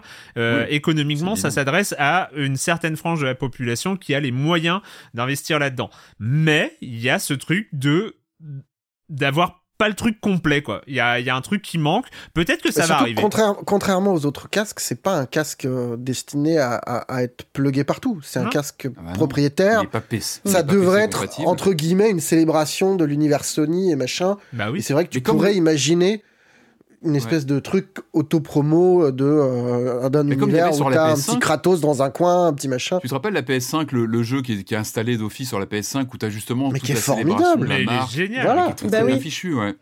C'est vrai qu'avoir un environnement comme ça VR, ce serait beaucoup plus accueillant. Et là, c'est vrai que c'est un petit peu. euh, On a parlé quand même de, du manque de démo technique. Il y en a une, mais elle coûte 45 euros. Euh, ça s'appelle Horizon Call of the Mountain, qui était euh, vraiment le, un peu le, la locomotive pour aller avec le casque, qui, qui est sorti avec le casque, qu'on a essayé. On va évidemment parler un tout petit peu des autres expériences, dont un certain Resident Evil 8. On va passer rapidement Ah. sur les sur les expériences de jeu, mais euh, parler évidemment de ce Call of the Mountain. Euh, moi, je vais te laisser un tout petit peu la parole après, euh, Patrick, mais juste pour préciser que c'est effectivement la démo technique qui n'est pas une Mm. démo technique parce que c'est un vrai jeu, mais euh, c'est vrai que on met le casque, on lance ça et ça commence par euh, une séquence euh, en pirogue qu'on avait vu dans les trailers, dans les premiers trailers de Horizon Call of the Mountain, c'est très impressionnant d'avoir les dinosaures robots qui nous passent au-dessus, qui euh, qui volent à côté, qui, enfin c'est c'est assez fou. Euh, après, moi reste une incompréhension totale. Là, euh, ça va avec ça, ça bug. Chez moi, ça bug de la même manière que l'absence d'environnement, l'absence de démo.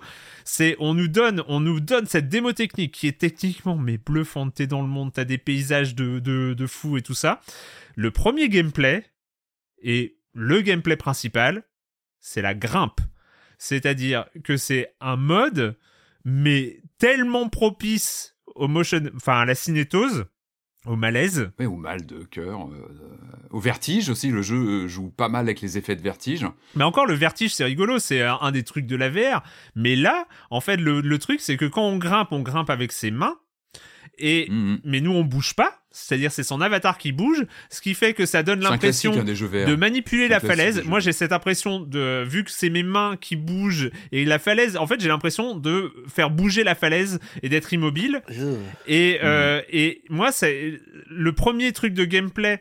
Alors, euh, ils, ils sont à jour sur les déplacements euh, horizontaux, on va dire, sur la marche. C'est-à-dire, il y a une réduction du champ de vision quand on marche, ce qui fait que ça donne pas trop la gerbe. Même si on est sensible, moi, ça a été à peu près. Mais le premier gameplay, il faut grimper une échelle.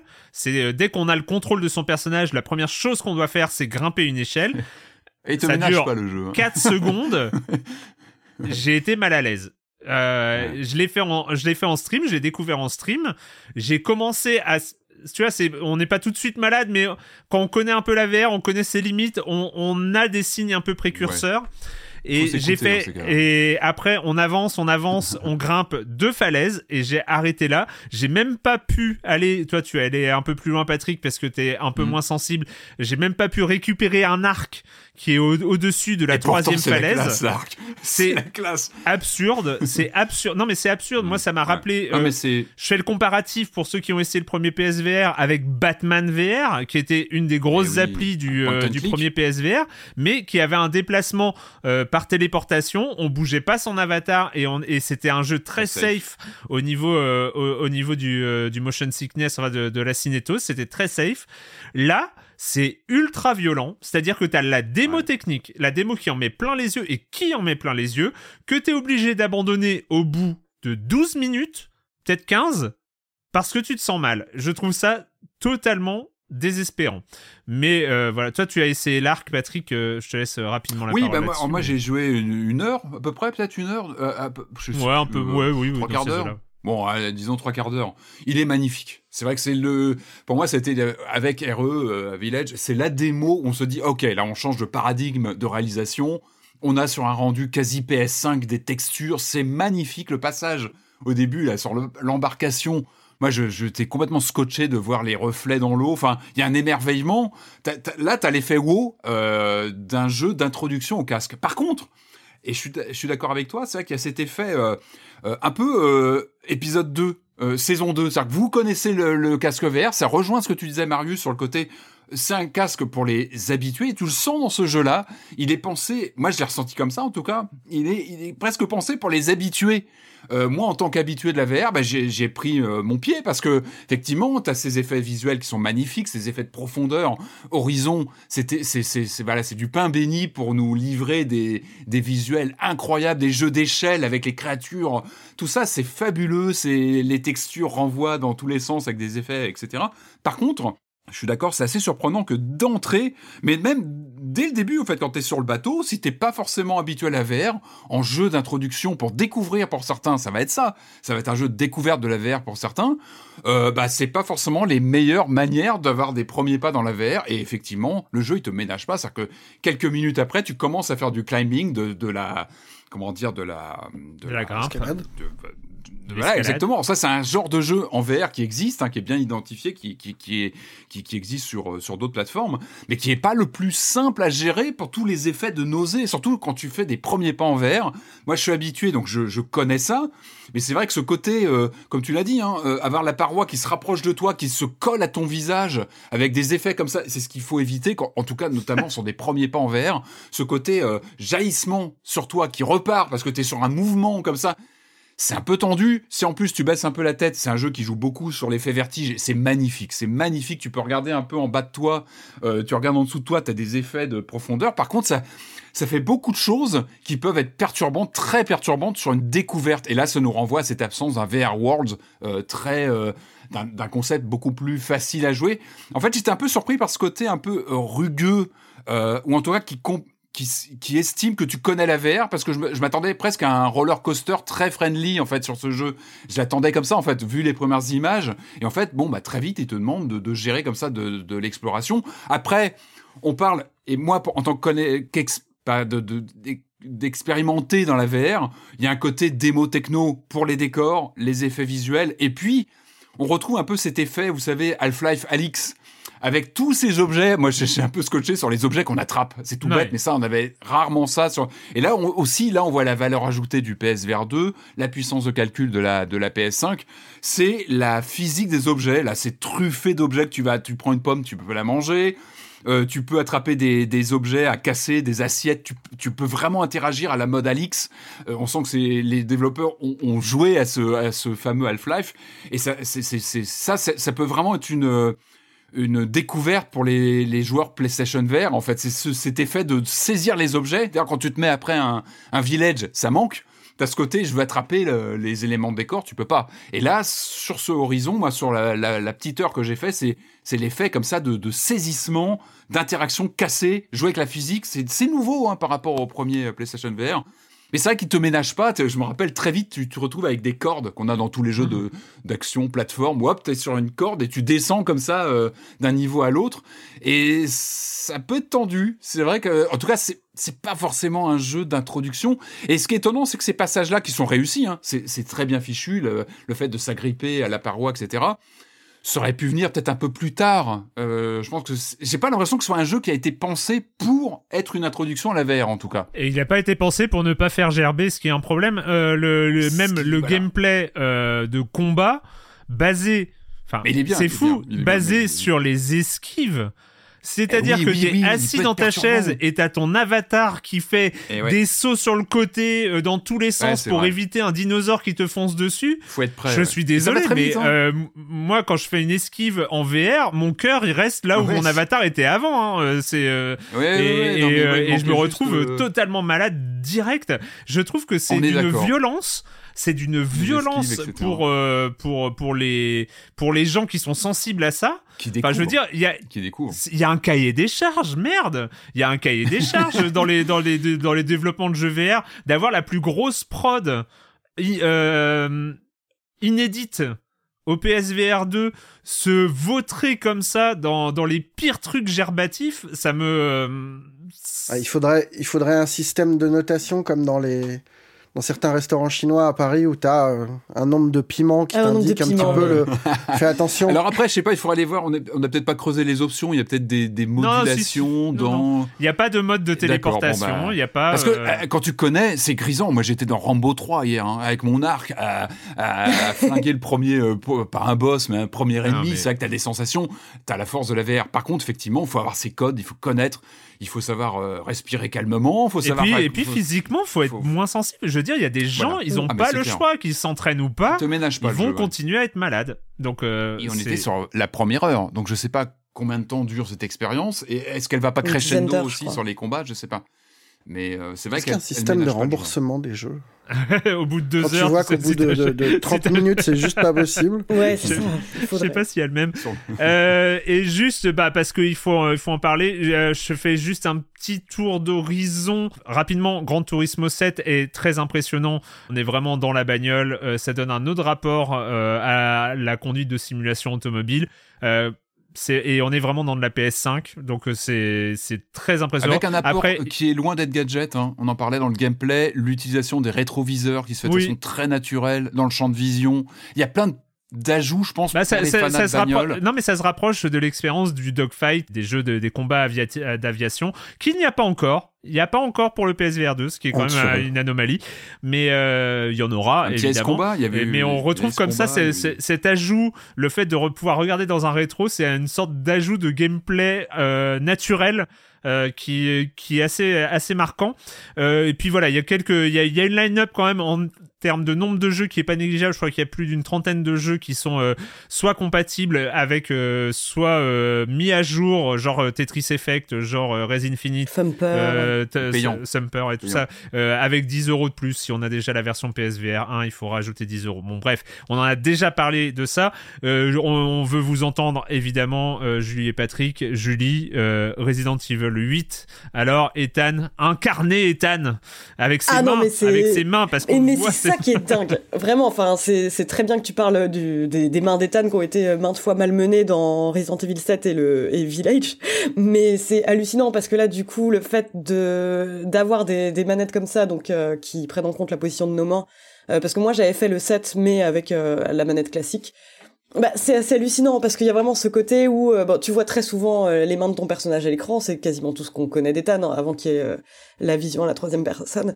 Mais il y a vraiment ce truc où les tremblotements des mains, les moments où on est un peu hésitant, se traduisent à l'écran et ça donne un côté, je trouve, bah, rudement immersif.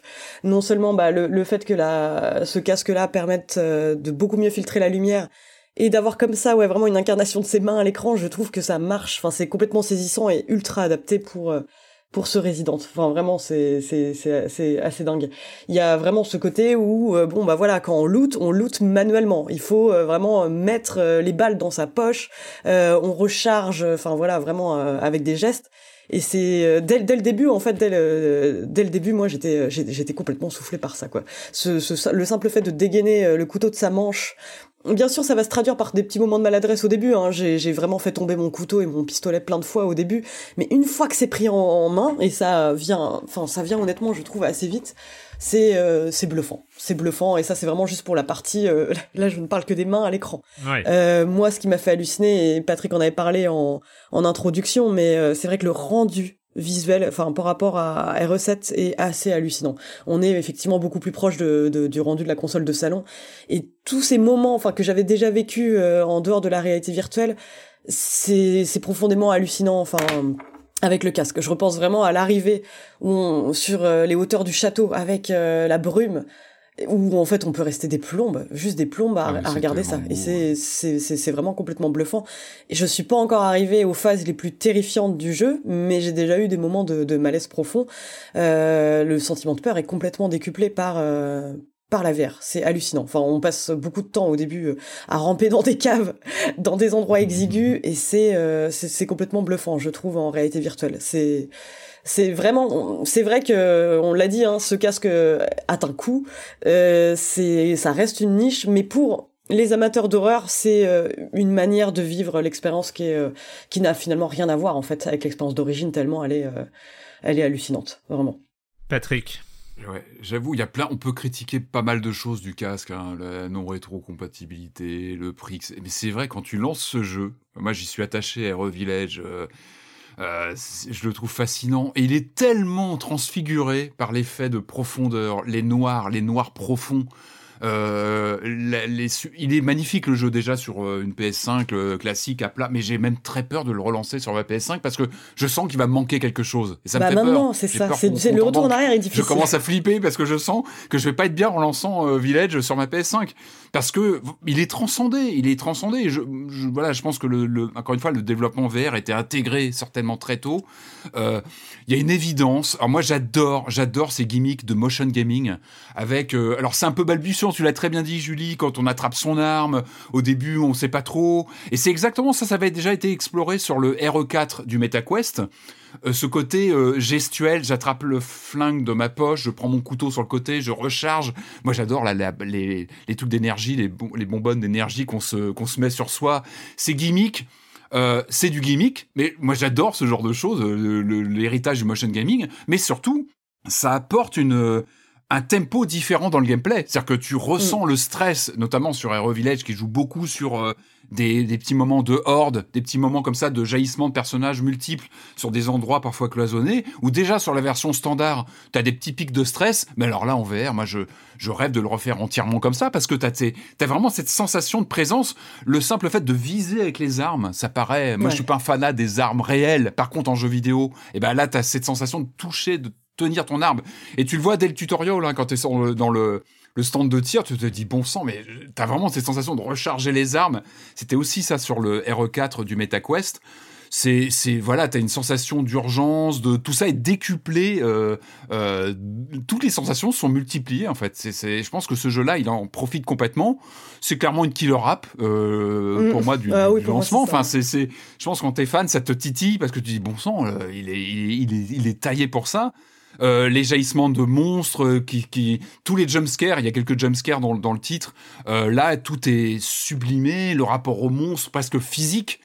Et, c'est vrai qu'à côté, l'écran 2D, ça fait tout triste, quoi. T'as as une sensation, voilà, de, de, de voir le jeu dans une, dans une lentille toute petite, alors que là, t'es dedans, quoi. T'as ce, ces effets de. Moi, ce qui m'a marqué comme ça, on, je sais pas, j'ai joué quoi, une, une bonne demi-heure, trois quarts d'heure, c'est, c'est la narration environnementale. C'est quand tu débarques dans une maison où oui, en tu 2D, fouilles tu vraiment avait. physiquement, tu palpes Et les là, bouquins. ouais. T'as vraiment tes doigts vois qui maison. sur le bouquin et tout. Ah, t'as envie, tu peux lire. Moi, ce qui m'a, j'ai scotché, je, je, je, je, m'excusais hier pendant le, le stream, mais j'ai scotché sur les tableaux, euh, des tableaux, c'est-à-dire toute cette narration. euh, et là, tout est détaillé. Tu peux lire les inscriptions partout.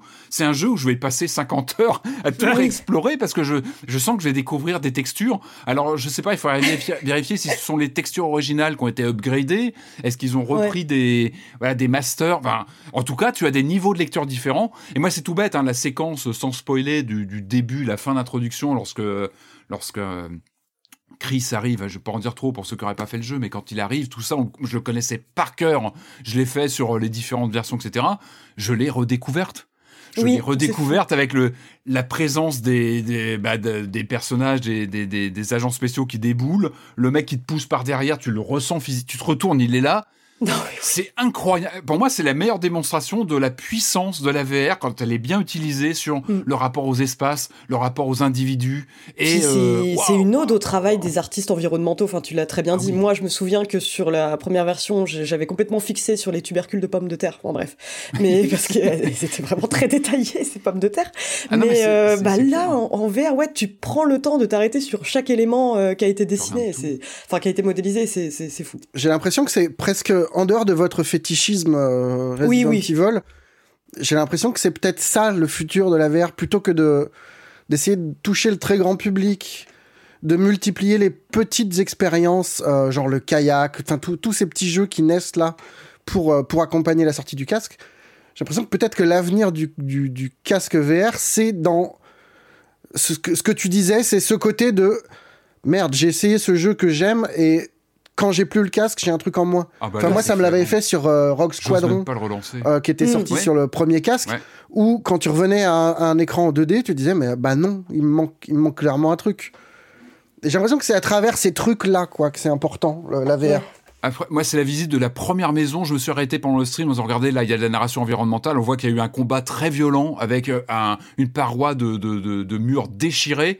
Et en fait, je l'ai traversé euh, 15-20 fois, cette, cette, cette pièce, euh, une version 2D. Là, j'avais une émotion particulière. Euh, euh, Hmm. presque, c'était presque émouvant de voir ce mur défoncé. Et je trouve que ce- cette mémoire des lieux, et c'est un, un- un point important dans, dans Village, elle est, elle, est, elle est 100 fois plus forte quand tu traverses un endroit comme ça en VR parce que tu as une sensation de présence, tu as une sensation de, de, de, de, de- dimension. T'as- J'ai trouvé ça émouvant ce passage. Cet endroit-là est émouvant 100 fois plus que sur une version 2D. Et là, tu te dis, bon, bah, ok, la VR, elle a, elle a une vraie plus-value sur ce voilà sur la mise en scène et puis euh, encore une fois le sentiment de, de présence des monstres enfin les licans là qu'on les lycanthropes qu'on qu'on croise au début ils font peur en 2D Euh, en VR c'est autre chose t'as une Mais surtout quand tu dois recharger toi-même manuellement le truc. Enfin, tu t'es là. et je pense que le jeu va être plus dur aussi C'est pas le moment de niveau Regardez le stream hier hein, avec Patrick euh, qui. qui... C'est terrible, aïe aïe aïe, c'est terrible, aïe aïe aïe. C'est- C'était assez fascinant à regarder. Bon, Non, moi, non, moi, je, je, je rapp- euh, je rappelle que moi, j'ai, euh, c'est pas une question de motion sickness, c'est peut-être une question de monster sickness, mais euh, j'ai aucune envie euh, de, de, j'ai aucune envie de côtoyer des monstres avec un casque dans la tête. J'ai aucune envie de les côtoyer euh, quasiment physiquement. Je Un comprends et j'admire votre, votre, euh, parce que je pense que vous êtes tellement passionné par euh, ce genre d'environnement que le fait d'y être, euh, je pense qu'il y a, il y a quelque chose de l'ordre de l'expérience encore plus dans, dans, dans, dans, dans votre obsession moi j'ai envie les gens qui vont euh, le découvrir propre. en VR hein. Mais Moi, euh, j'avoue que le, le fait de euh, côtoyer des monstres en VR, ça me semble totalement Euh, oui, mais alors de paradoxalement, je suis d'accord, mais ça peut être un, ça peut être un jeu plus friendly paradoxalement pour les gens qui découvrent. Il est, il est, il est quand même beaucoup moins. euh, En tout cas, il y a un crescendo dans la mise en scène. Bah, au dé- au début, tu te balades. Bon, après, il se passe des choses. Évidemment, je suis pas sûre de te suivre Mais- parce que pour le coup, ouais, je- Friendly, même si nous quoi. on stresse beaucoup Moi, plus, je, je veux pas croiser la grande dame, hein. franchement. Non, euh, bah, sincèrement, ça, je pense que ça peut être que- compliqué. Mais ouais. moi, en, voilà, en tant qu'utilisateur averti, j'envie Mais- ceux qui vont découvrir le jeu Bien avec sûr. ça. Parce Ouais, que, pareil. Voilà. c'est- Le PlayStation, transfiguré. le PlayStation VR 2, évidemment, il y aura d'autres choses. On en reparlera peut-être, sans doute, très certainement, mais plus sur des jeux, sur des, des choses qui vont sortir dans les mois, années à venir. Mais en tout cas, c'était euh, le premier contact avec, euh, avec ce PlayStation VR 2. On rappelle le prix, 600 euros.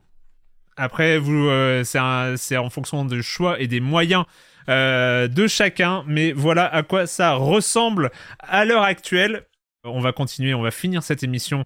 On a encore un petit programme à venir. Mais comme d'habitude, s'il y a de la pub, c'est maintenant.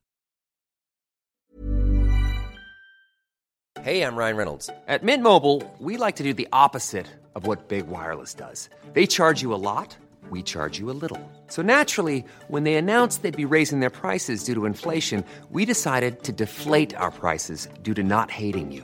That's right. We're cutting the price of Mint Unlimited from $30 a month to just $15 a month. Give it a try at mintmobile.com slash switch. $45 upfront for three months plus taxes and fees. Promo rate for new customers for limited time. Unlimited more than 40 gigabytes per month. Slows. Full terms at mintmobile.com. On va terminer cette émission. euh, quand je vois ce qui reste, Euh, on va terminer cette émission, mais quand même, hein, il, il reste des choses, mais euh, on va quand même poser, poser une question parce que c'est un peu la minute culturelle en express. Ah, ça manquait la semaine dernière, Marius. J'ai failli prendre un enregistrement de toi pour le passer au montage alors que t'étais pas là. Euh, mais Le râleur. le râleur. Moi, j'ai une question. alors, j'ai une question où je pense que la réponse va être connue, mais moi, je la connaissais pas. Donc, euh, c'est la minute culturelle, c'est aussi un moment anecdote. Mais euh, c'est une question de Cordyceps. Euh, Est-ce que c'est une question piège? Peut-être que c'est une question piège, je ne sais pas. Avant de devenir la licence qu'on connaît, le premier jeu Resident Evil était pensé comme un remake d'un ancien jeu Capcom adapté d'un film. Là, je pense qu'il y a un peu un spécialiste autour de la table, mais est-ce qu'on Non, peut mais donner... ça, oui. Julie, non, toi, non, t'étais pas... Ah, euh, si, bah si, mais bon, je vais vous laisser réfléchir. Ah, d'accord Marius, Marius qui est donc euh, le 1. Moi, je me suis muté. Hein. Tu t'es muté? Non, mais en plus, euh, le film, euh, le film est intéressant. Bah vas-y Mais C'est oui, répondre. pardon. Voilà. Non, bah alors ça fait vraiment un bail que je l'ai regardé et c'était vraiment, euh, vraiment bah, dans l'optique de voir ce qu'aurait pu être Resident Mm. quand euh, il y avait les premières notes d'intention euh, de Mikami autour de ça parce que ça devait être effectivement une adaptation de ce film euh, où en gros, enfin, on a des protagonistes qui débarquent dans un manoir. Enfin, voilà. c'est Ouais, une équipe le- de tournage, une équipe de tournage. Oui, une équipe de tournage, qui en plus. rend Dans un, dans un... ça, où on drôle. chose qu'on retrouve complètement dans, dans R7 d'ailleurs, l'équipe de tournage qui débarque Mm, dans un manoir. Exactement. C'est un renvoi pour moi clair et net. Et ben voilà, je, je sais pas, je me doutais que la, la, la, la réponse était connue, mais j'ai posé la question. Moi, je, je vous Et savez. jeu qui n'est sorti qu'au Japon, donc euh, Sweet Home, il y, a, il y a des trades euh, qui ont été faites après par les fans, etc. Mais c'est vrai que ça- c'est un peu dommage parce que c'est un peu. euh, voilà, c'est l'origine, quoi. Et c'est. En fait, du coup, il se présente comme un RPG euh, en vue de haut, en fait, hein, l'adaptation NES de ce film. Euh, mais tout ça est très intéressant quand on s'intéresse à Resident Evil. C'est un passage obligé, évidemment, parce Oui. que parce que c'est la. Bah, c'est vrai que bien avant euh, que se pose la question de mettre des ennemis, euh, des ennemis zombies, enfin avant que ce, Oui. ce choix soit fait, et ça c'est en partie bah, dû au côté ultra cinéphile de, de, de Mikami, qui était Mikami. ultra fan Mm. de Romero et qui a voulu intégrer ce type d'ennemi à une époque où c'était pas un ennemi comme on en voit partout aujourd'hui. quoi. C'est à, à l'origine, il me semble qu'on devait combattre des esprits maléfiques euh, plutôt dans l'esprit euh, du Sweet Home sur NES. Deuxième question de Chic Tabac. Comme d'autres consoles des années 90, l'Atari Jaguar a eu droit à son périphérique lui permettant de lire des disques optiques. Mais quelle était la particularité de ce Jaguar CD en termes de disques optiques, justement? Tous les regards sont sur Patrick. Ouais. Bah, déjà, il Marius s'est était, muté. il, était, On est- euh, il, était, il était laid. Parce qu'il se branchait sur le. Particularité, il a une version du, de Highlander, du dessin animé en, en- en jeu interactif, c'est une autre particularité.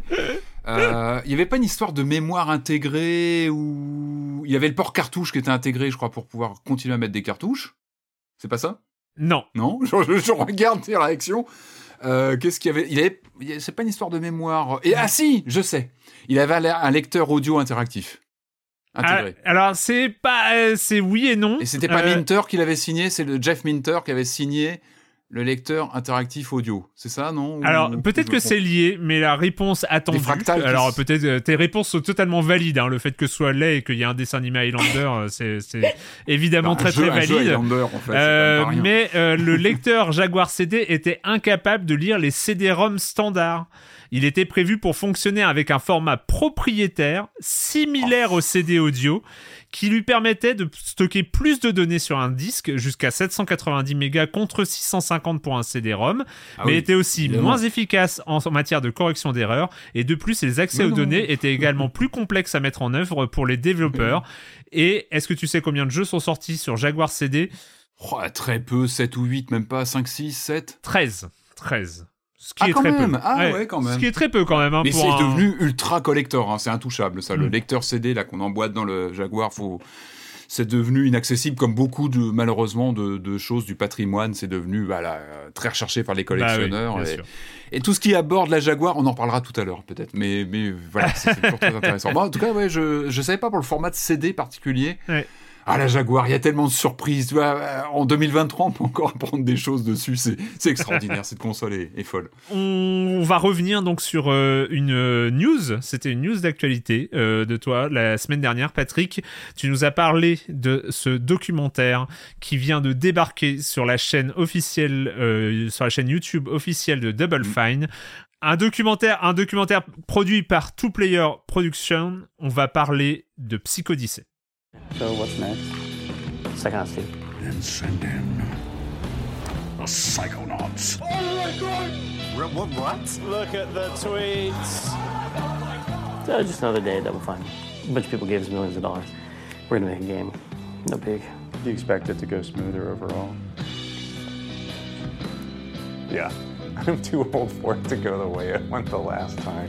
I do think some crazy shit is going to happen over the process of making this game, though. Psychodyssée, donc euh, plus de 30 épisodes qui vont entre 19 minutes et 1h37 qui racontent l'aventure de la création de Psychonauts 2, sorti il y a quelques temps déjà. Euh, un documentaire au sein de Double Fine, un documentaire, alors on ose imaginer, alors déjà, la base documentaire qui est actuellement là présente est déjà suffisamment importante. On ose imaginer les kilomètres de rush Ouais. euh, à partir desquels ils ont dû travailler, euh, les gens de Two Players Production, euh, mais finalement un objet unique, un objet, bah, je- toi tu l'as, t'as commencé à le regarder suite à l'écoute de Silence on joue et euh, t'es un peu tombé dedans, Marius. C'est dans le binge watching euh, assez violent Un petit peu. un tout petit peu. Et donc il fallait y revenir parce que peut-être qu'on est là face à un objet euh, de compréhension de ce qu'est la création euh, de jeux vidéo aujourd'hui, euh, qui est absolument incroyable et assez incontournable. Marius, pourquoi c'est important de reparler de ce Psychodyssée Ben, parce que moi, je l'ai lancé vraiment un peu méfiant. Euh, parce que parce que même si c'est pas directement promotionnel, parce que ça sort euh, un an et demi après le jeu, il y a quand même un. forcément, ça participe à l'écriture de la légende d'un studio. Il y a un truc de dans, l'immersion totale qui participe à dire que ce studio est exceptionnel et différent des autres. Euh, D'autant qu'il y a la présence de Tim Schafer, qui est euh, bien connu de tout le monde, qui a la street cred du mec qui était à LucasArts pendant la grande époque, qui, qui est dans le jeu vidéo depuis euh, 30 ans, qui a ce côté hyper sympathique du mec qui va faire un, un beat'em euh, à partir d'un univers de, de d'heavy metal avec euh, des acteurs, avec, il y, a- quand même tout un, tout un environnement qui dit attention, on n'est pas juste dans le documentaire, on est aussi dans la mise en scène d'un, voilà, d'une légende.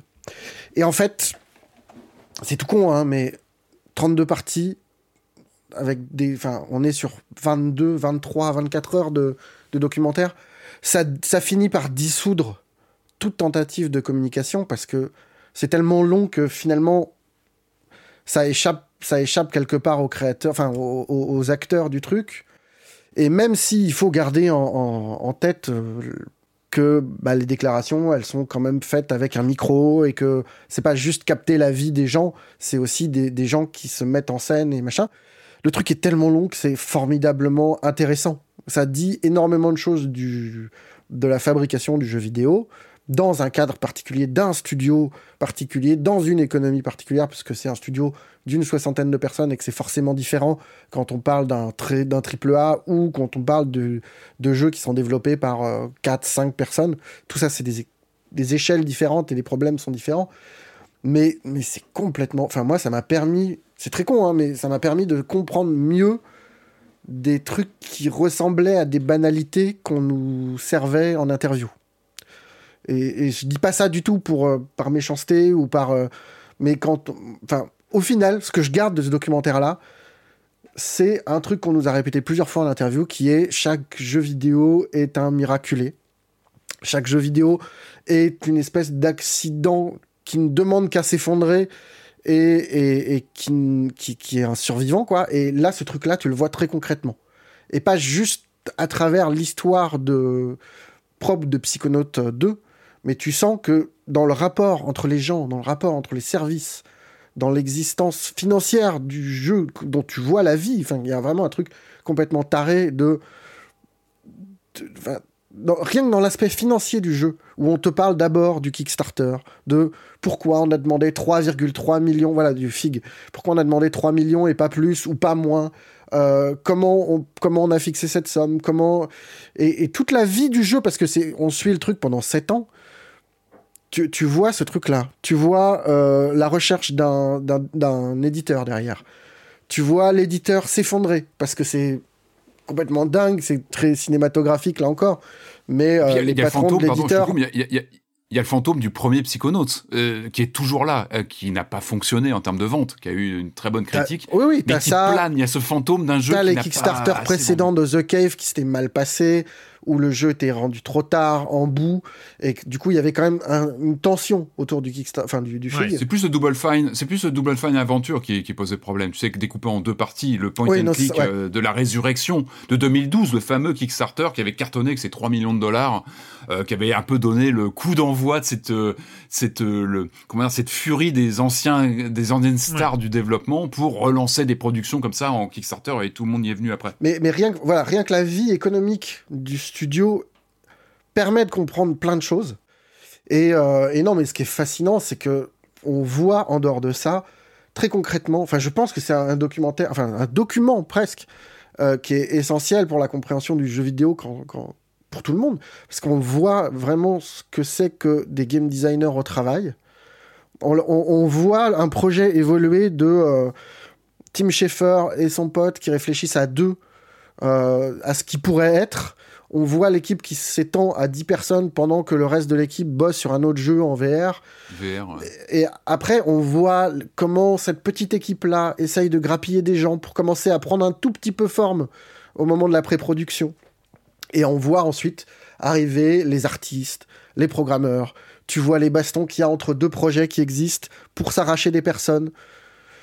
Et après, voilà, le cœur du documentaire, c'est c'est suivre des niveaux qui sont les brains de Psychonautes et de voir l'équipe s'arracher les cheveux. Mais vraiment, c'est passionnant parce que tu vois une équipe de deux ga- game designers qui sont embauchés, qui sont seniors, qui sont juniors, Junior, qui sont- ouais, les deux. ouais. qui, vivent, enfin, qui vivent dans l'appréhension de, de la vie de Tim Schafer, mais aussi dans l'appréhension du premier psychonaute, où toute l'équipe de game design avait été débarquée, dans l'appréhension d'une culture d'entreprise qui n'a pas celle du game design, visiblement, qui, est des- qui sont des jeux visiblement d'abord narratifs, et où le game design ne vient qu'après, et où là, eux, sont jetés sur le projet dès le départ, et, et où tout le, enfin, le, le, le lead du project, le project director, euh, veut réorienter le truc sur game design et ça ne marche pas. Et tu, tu vois tout, tout- voilà, tu, tu vois tous les doutes, les tentatives de construire un niveau autour d'une idée qui finalement est pas assez bien cernée, qui qui rebondit, on relance le truc et finalement on, on met le niveau en pause pour revenir dessus des mois après et, et vu qu'on regarde le truc sur 7 ans, Oui, c'est il y a les changements de moteur dingue. aussi. Oui, alors ça, le, le, changement de moteur vient presque avant parce que le jeu VR permet justement de servir de test, euh, de test à échelle réelle de ce truc-là. Mais c'est enfin, vraiment, c'est c'est assez formidable. Et tu, tu, vois des trucs très très cons parce que, encore une fois, je disais que c'est un, un jeu avec une économie particulière. Il y a, y a, cette envie de faire les choses de façon non industrielle. Mmh, cette mmh. envie de prendre en compte la créativité des gens et compagnie.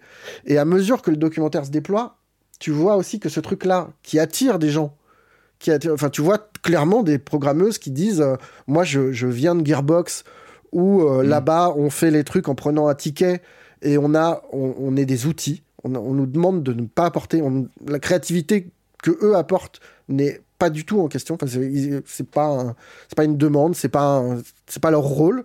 Et là, qui arrive avec cette, ce truc de euh, putain, c'est dingue, il y a des gens où, où, je leur pose des questions, ils me disent je sais pas. Alors que moi, ma culture, c'était bah, tout le monde doit savoir, tout le monde, euh, tout le monde est en compétition les uns avec les autres. Et là, il y a un truc de, d'horizontalité qui est super plaisant. Et tu vois aussi les gens déchanter quelques mois après et dire bah ouais, mais c'est mignon, mais il y a un moment où en fait, on m'écoute pas vraiment. Et, euh, et, et... Enfin, le plus dingue, c'est que tu vois une équipe se déchirer, en fait. Tu vois un project lead qui est d'abord euh, super sympa et super. Euh, qui, qui, vient d'ailleurs et qui, qui essaye de, d'écouter tout le monde. Et puis tu, tu, vois, petit à petit, tu commences à comprendre le mec.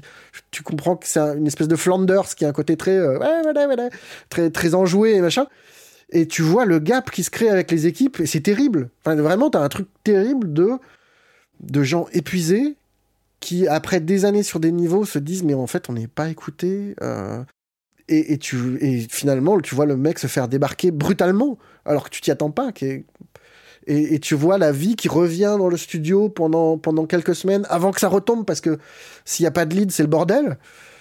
Et mmh. t'as vraiment un truc passionnant dans, le, dans, dans, dans la conception de ce que sont les rythmes d'un jeu vidéo, euh, les sprints, les milestones, toutes les étapes. La fatigue, c'est un marathon, hein. c'est un marathon avec des gens et voilà, qui fatiguent, tu, vois la fatigue qui s'installe, les moments de d'excitation intense et de, de, de juste de, dégoût. D'usure. Euh, le, con le contexte aussi géographique, c'est qu'ils sont placés en plein cœur de San Francisco et c'est une région qui devient invivable euh, au niveau économique, ça devient très cher et on voit qu'il y en a beaucoup qui partent parce que parce que c'est. Tu vois aussi la mobilité. Voilà, il y a un truc très con. Mais San Francisco, ça devient. On sait, on sait que les jeux vidéo, c'est des espaces à géométrie variable, qu'il y a une, une core team et qu'il y a des gens qui se rajoutent. Ça bouge. Ce qu'on mesure moins, c'est les conséquences de l'immense mobilité que, qui, qui, va avec ce, cet écosystème-là. Et tu vois en permanence, en fait, des gens qui s'en vont. Mais vraiment, des, mmh. des gens mmh. qui sont essentiels Avec la à l'équipe, hebdo, des, euh, des historiques, même des récents. Tu vois des gens partir ouais. et revenir au fil des sept ans. C'est assez dingue. Tu vois des gens qui partent. Il y a un truc qui est vraiment, enfin, il y a un départ qui est vraiment marquant parce que c'est une historique de Double Fine qui s'en va et qui s'en va parce qu'elle ne retrouve, enfin, et elle le dit, enfin, c'est là aussi où t'échappes complètement à la com. C'est elle dit, ben, moi, je me retrouve plus dans le studio. Ce Hmm. qu'on est en train de faire, c'est pas Double Fine, c'est pas notre identité, et, et j'en ai marre. Alors, elle le dit plus ou moins comme ça, c'est peut-être un peu moins franc que ça, mais on comprend très bien en fait ce qu'elle veut dire. Et c'est quand même assez impressionnant à voir et de pouvoir mettre des visages en fait sur tous ces ouais. ah oui, sur, ouais, sur ces, tous ces problèmes là qu'on qu entend, qu'on devine, qu'on mais mais qui là d'un coup prennent vraiment un truc très concret quoi. Moi je, moi, je trouve que la force du documentaire, c'est qu'il se permet parfois de, bah, de faire presque un, un épisode sur un, une personne quasiment, ou de suivre vraiment des trajectoires euh, individuelles. Et c'est ça aussi un développement de jeu. Ce sont différentes trajectoires qui vont se regrouper sur un, un projet commun, mais qui vont, comme tu le disais, partir, revenir. Et il y a des moments très touchants, très poignants. Ouais, ouais. Euh, euh, je me rappelle un des, des, designers qui part dans l'Utah, c'est ça, qui qui qui, ouais. qui, euh, qui, bosse sur la, le jeu en VR et qui on le suit et, et on voit qu'il il a du mal à, à, quitter le studio, donc il continue à faire beaucoup de visio, il, il, il participe aux, aux, fameuses réunions hebdomadaires euh, de, de, de gérées par Tim Schafer. Mais il faut rappeler, c'est en accès gratuit sur YouTube. C'est fascinant à regarder. Tu l'as dit, c'est un, un, objet, c'est un objet éditorial. Il faut prendre un peu de recul. Effectivement, ce sont des équipes qui, qui connaissent très bien euh, Double Fine puisqu'ils avaient déjà produit le, le documentaire autour du, du, fameux jeu d'aventure euh, qui avait été produit avec le, justement le financement participatif. Donc ces gens-là se connaissent bien, je pense qu'il y a une confiance, donc les caméras tournent, mais tout ça a quand même été évidemment piloté et, et quelque part validé par, euh, par Double Fine. Mais ça reste une, comme tu l'as dit, on voit très bien les métiers. Et, moi aussi, j'ai rarement eu une telle immersion dans un studio de développement. Euh, c'est un cas particulier, évidemment. Chaque studio a son histoire, chaque studio a ses dirigeants, chaque studio a son ses évolutions et ses projets. Mais là, en tout cas, c'est un cas d'étude très intéressant parce qu'on est vraiment dedans, dans les équipes. Il y a des moments ouais, que j'ai trouvé très très touchants. C'est très intéressant de voir les ces moments de doute, voilà, parce que nous, euh, en tant que joueurs ou critiques, on a le jeu fini et puis on va Psychonauts 2. Je me rappelle, on, on a fait la critique du jeu avec des réserves ou des trucs qui marchaient bien. Et là, tu, évidemment, tu te rends compte, mais on sait qu'il y a beaucoup d'humains toujours. Le jeu vidéo, moi, c'est ce qui m'a toujours passionné en jeu vidéo. Ce, ce sont des histoires humaines avant tout, des personnes qui ont mis tout ce qu'ils pouvaient dans un dans un projet. Et là, ça ça crève l'écran. Et puis là, c'est pas rien, c'est qu'on parle de Double Fine. On parle de Double Fine, donc comme euh, vous l'avez dit, il y a des gens derrière, il y a des noms, il y a Tim Schafer. Moi, je j'ai une euh, une admiration pour ce type parce que Tim Schafer, c'est l'âge d'or de LucasArts ce sont des jeux qui ont fait mon adolescence. Euh, Dave's Tentacle, euh, bon voilà, tout, on va pas refaire tout l'article de, Tim Schafer, mais c'est et c'est marrant même sa présence. Euh, il a une présence bienveillante parce que le bonhomme et il a toujours des petites blagues, il a toujours le truc. On adore ce type-là. Alors moi, juste pour dire, j'ai pas encore fini tout le documentaire. Hein, je disais c'est des, dizaines d'heures, donc je au 15e épisode, je crois dans ces eaux-là. Mais ce que je trouve intéressant sur la figure de Tim Schafer, c'est qu'il y a cette bonhomie, il y a ce côté blague, et en même temps, moi, ce qui m'a vraiment surpris euh, sur toutes ces heures de, de, de, vidéos, c'est que moi, j'avais parfois l'impression de voir George Lucas, en fait. Et c'est drôle parce que lui-même est parti du giron de LucasArts. Il est parti parce que parce qu'il voulait créer son propre studio. Alors, je sais pas si c'est un rapport presque à une figure paternelle. Je sais pas si c'est euh, s'il en est conscient, mais j'avais souvent l'impression de voir ce qu'on ce qu'on a souvent raconté sur euh, George Lucas, même si le rapport aux jeux vidéo était radicalement différent, mais ce côté où il arrivait et puis il fallait lui faire une démo, il fallait que ça lui plaise. Et il y a ce rapport, même physique, je trouve qu'il y a quelque chose de George Lucas dans sa, Ah ouais, sa façon de, oui, de regarder les, voilà, de, de, de- le rapport aux maquettes, etc. Euh, même si encore une fois le contexte était différent, parce que George Lucas il considérait le jeu vidéo un petit peu euh, comme ça, comme un, un comment dire, un exercice intéressant, mais qui n'était pas sa passion euh, première. Mais il y a ce rapport effectivement au, au- au mythe euh, Tim Schafer, et on voit effectivement ces, ces juniors qui arrivent avec euh, presque la main tremblante en écoutant chaque parole de Tim Schafer, parce que c'est Tim Schafer, parce que Mais parce ce que qui est, son ce qui est studio, vachement que- chouette, c'est que on va au-delà de cette figure Mm. presque mythologique du jeu vidéo. On voit bien effectivement que les gens qui viennent à Double Fine sont fans de Tim Schafer, que c'est une figure qui est adorée dans le studio, mais on voit aussi que c'est quelqu'un qui a un rapport étrange à l'équipe, Ouais. parce qu'en gros, il vient, il fait des blagues, il donne son Mm. avis euh, en réunion, mais il est trop absent. Et c'est quelque chose qui, qui met du temps à émerger dans le docu, mais qui est dit. Je veux dire, il y a, y enfin, quand, quand ils prennent acte du problème qu'il y a dans l'équipe, qui vire Ouais, le avec lead, le producteur, ouais. il y a la question qui est posée de la place de Tim Schafer, de son absence, de son côté trop, Mm. euh, trop éloigné, et qu'il y a un problème avec cette, euh, cette figure à la fois centrale du mec qui Mm.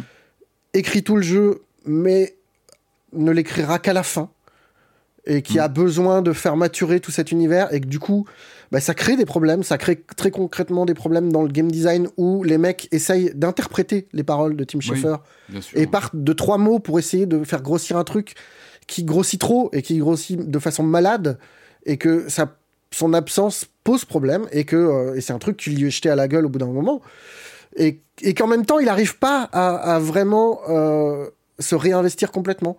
Quand le project lead est débarqué, tout le monde s'attend à ce que lui prenne le lead et il dit oui je vais être davantage là, mais il ne le prend pas. Et il le prend que au moment où il y a encore un autre clash qui est grave et qui arrive à la toute fin du jeu. Non, c'est aussi le problème quand tu un grand créatif et en même temps patron de studio, où tu as un peu les deux casquettes, à la fois gérer euh, tu vois, la, la grosse machine d'un studio avec plusieurs dizaines d'employés, et puis cet aspect créatif où à un moment, je crois qu'il le dit, bon bah, euh, je veux gérer le, la marque Psychonaut en général et, et voilà diriger les différents euh, les différentes déclinaisons, le jeu VR, etc. Ça pose Oui, mais il n'est pas assez de- distant pour que les équipes puissent prendre leur, euh, leur envol euh, Mhm, indépendamment presque. Et le truc est défendable au début parce qu'il y a, il y a la question de l'argent, que euh, qu'il y a des inquiétudes sur, sur Starbreeze. Voilà. Ils n'ont pas de directeur artistique sur un jeu. Un jeu comme Psychonauts, tu te dis, il n'y a pas de directeur artistique qui est là au début. Ils le disent plusieurs fois sur les, sur sur là où j'en suis. On n'a pas de directeur artistique, donc on bricole un petit peu. Ah bah tiens, le visuel, bah non, ça, ça, on va pas mettre, je sais plus, un, crâne en argent. C'est pas possible. On met pas ça, ça n'a rien à faire dans le jeu. On sent qu'il y a, y a un développement qui, et c'est très bien dit d'ailleurs par le, c'est le producteur qui dit, bah non, ça on le fera plus tard, on gérera la caméra. Enfin, on rentre vraiment dans les détails de problématiques comme ça qui se, qui se règlent un peu en flux tendu euh, sur un, un développement, il faut le rappeler quand même, qui est un peu, euh, euh, comment dire, singulier en termes de durée, en termes de, voilà, de, de, de, de, réalisation. Non, mais puis il y a, y a plein d'événements qui sont des événements. Je veux dire, l'éditeur Starbreeze euh, a mis, enfin, aux aux deux tiers du développement, euh, ils apprennent que le CFO, donc le chef euh, financier, est arrêté par la police pour, euh, pour euh, comment, délit d'initié. Euh, le patron de Starbreeze a disparu. Et du coup, ça Ouais, crée toute une fou. période de flottement où les mecs continuent d'avancer parce qu'il faut avancer, mais ils savent pas si dans deux mois ils seront encore payés. Et du coup, effectivement, là, tu as toute une période où Tim Schafer disparaît de façon très légitime parce qu'ils sont obligés de, de- d'envisager différentes options. C'est option A, Starbreeze continue à payer. Euh, option B, comment on fait pour vivre avec l'argent du Kickstarter et combien de temps ça nous laisse? Et euh, option C, c'est euh, est-ce qu'on peut trouver quelqu'un d'autre qui pourrait arriver pour nous financer le développement et qui se trouve être finalement Microsoft qui rachète le studio. Moment très marrant d'ailleurs parce que on voit au début du documentaire euh, Tim Schafer sortir les documents euh, de Microsoft qui les avait lâchés au milieu du développement du premier Psychonaut et il sort les docs pour se foutre de la gueule de Microsoft avec les arguments qui étaient invoqués genre attention à l'humour qui ne doit être qu'une partie secondaire et qui en gros c'est attention à pas être trop drôle euh, avec l'humour. Il y a un truc très très marrant de voir euh, cette, cette espèce de, de, de- de jonglage entre euh, le euh, on se fout de la gueule de Microsoft et oh putain heureusement qu'ils sont là quoi. Et alors la dernière grande, le dernier grand truc qu'il faut évoquer pour Tim Schafer aussi c'est la question du crunch qui arrive très tard Mhm. dans, le, dans le documentaire qui a un épisode presque consacré à cette question là et où je suis désolé mais les réponses qu'apporte Tim Schafer sont pas satisfaisantes. Euh, tout le studio répète en permanence du le euh, euh, on est anti-crunch, on est on, on, on s'est exprimé publiquement là-dessus. Et, et, et quand même, il y a un moment où bah, tu sens qu'il y a des milestones à tenir et que et qu'il y a, il y a des envies de Tim Schafer qui sont pas compatibles avec ce qu'on peut faire. Et quand tu as une programmeuse, euh, c'est étonnant d'ailleurs, hein, il y y, a une, une grosse partie de l'équipe de programmation qui est très féminine, ce qui n'est pas normalement le cas dans les Ouais, dans, dans l'industrie. Et quand une programmeuse euh, l'épingle sur Slack, lui, assez noblement, on va dire, euh, organise une réunion avec tout le studio pour parler du truc plutôt que, que d'organiser une petite discussion euh, sur Slack qui serait. Sauf que les réponses qu'il apporte, elles sont, elles sont pas, elles sont pas totalement clean. Que il y a quand même deux meufs qui démissionnent euh, après la réunion. Que euh, et que globalement, en gros, toute l'équipe de programmation euh, s'en prend plein la gueule. Euh, qu'on voit le, un des, des historiques de Double Fine euh, confronté des mois après ce truc-là, euh, Tim Schafer en lui disant mais euh, moi je sais plus comment m'adresser à mes équipes, je sais plus comment leur dire euh, comment faire mon travail bien parce que euh, parce que là votre envie de rajouter des boss qu'on a coupés parce que c'était pas raisonnable, ben je sais pas comment concrètement on le fait. Et il y a toujours cette petite danse un peu de euh, oui oui mais euh, ça va aller et, et tu vois que le Est-ce que c'est pas la chronique Est-ce que c'est pas la chronique d'un idéal ou de d'icône, d'idole et qui se bah, qui s'écrase sur la réalité d'un bouclage de jeu qui est, qui est compliqué sur euh, le ouais, côté, mais enfin, un euh, bouclage de jeu qui prend, qui, qui ne dure pas six mois, qui dure, qui dure trois ans en fait. Ouais, enfin ouais, du Enfin, coup. c'est- Et je trouve qu'il sort pas, enfin, il sort à la fois grandi du fait que ce truc-là est transparent et mis, euh, est mis à disposition de tout le monde et que voilà, il, il s'en cache pas. Déjà, c'est beaucoup, ouais, c'est Mais- c'est beaucoup, je trouve, de, de, de, voilà, donner le feu vert à une, voilà, que ce soit publié, à ce qu'on voit. C'est, Oui, oui, oui, non, mais c'est- super Comme clean tu et disais machin, bien, elles mais- sont pas toujours ragoûtantes. Mais quand tu regardes que- le truc, tu comprends aussi que même les gens avec de bonnes intentions, bah, ils évitent pas le crunch et que Ouais. et qu'il y a probablement une façon de l'éviter. Enfin, en tout cas, les réponses que Schaeffer apporte, mais j'ai l'impression que c'est pas clean. Euh, mais c'est voilà, enfin, c'est un documentaire qui est complètement dingue. C'est toujours dans, dans ce que tu racontes sur ce passage-là, c'est le truc aussi qu'on connaît et qu'on a entendu, c'est euh, euh, soit le crunch, euh, soit pas de crunch, euh, soit des fonctionnalités en plus. Enfin, c'est toujours aussi ce truc-là où il faut des trucs en plus parce qu'on se rapproche de la fin. Et euh, mais on peut pas embaucher et euh, bah donc il faut que l'équipe est bosse mais si l'équipe est bosse pas il n'y a pas de fonctionnalité en plus il y a des gens qui arrivent pas à faire ces arbitrages là et ça crée toujours des ambiances euh, totalement délétères Ah, ça, permet de toute façon de comprendre. Enfin, un des trucs clés du jeu vidéo, c'est c'est le scope du jeu. Ouais. C'est le, le scope des niveaux, des machins. Là, je veux dire, c'est une question qui traverse tout le documentaire, Ouais. du début jusqu'à la fin, et jusqu'à ouais, enfin jusqu'à jusqu'à des démissions, jusqu'à des. Et c'est vraiment impressionnant. Do- documentaire qui commence, hein, moi j'en suis à quelques épisodes, mais euh, qui commence en rappelant le crunch absolument monstrueux qu'il y avait eu sur le premier, premier ouais. Psychonauts, et avec des phrases de plusieurs des personnes qui étaient encore là en disant Moi je refais pas ça. On s'est Ouais, tous mis ouais, d'accord, on hein. refait pas ça. On s'est tous mis d'accord, ça n'arrivera plus jamais, j'ai plus l'âge, j'ai plus euh, tout ça, on va plus dormir, euh, tout ça. Et aussi, c'est ça, c'est que si ça reste juste une phrase, si ça reste une note d'intention, mais non, on va pas faire de crunch, et si c'est pas euh, euh, mis dans le marbre et donner quelque chose de concret vis-à-vis du scope, vis-à-vis des ambitions, vis-à-vis de ce genre de choses et vis-à-vis des moyens, bah ça finit, euh, ça finit mal, quoi. Mais euh, c'est Et euh, on, et on voit que même, même si le truc est gravé dans le marbre, dans l'identité du studio, et qu'ils assument ce truc-là, en fait, ça l'est jamais. Hmm, Parce qu'il y a, y a euh, il s'appelle Geoff, c'est un des programmeurs, je crois, je sais plus exactement quel rôle il a, mais c'est un lead qui, euh, un mec qui est super dévoué, qui est euh, pendant la discussion sur le crunch, la, la meuf qui démissionne le, le call out en lui disant mais de toute façon tu fais trop d'heures, tu te rends pas compte, mais tu es en train de te tuer la santé toi-même. Et tu te dis ah putain oui c'est vrai machin. Mais il y a quelqu'un, c'est quelqu'un qui a l'air d'être foncièrement gentil, foncièrement dévoué aux équipes et qui dit quand même un mot après ça qui dit à la fin ça se jouera entre ceux qui ne veulent pas cruncher et ceux qui sont prêts à le faire. Parce que si j'avais pas crunché sur tel niveau le niveau ressemblerait à un tas de boue. Et c'est la réalité de notre situation. On peut pas avoir le beurre et l'argent du beurre.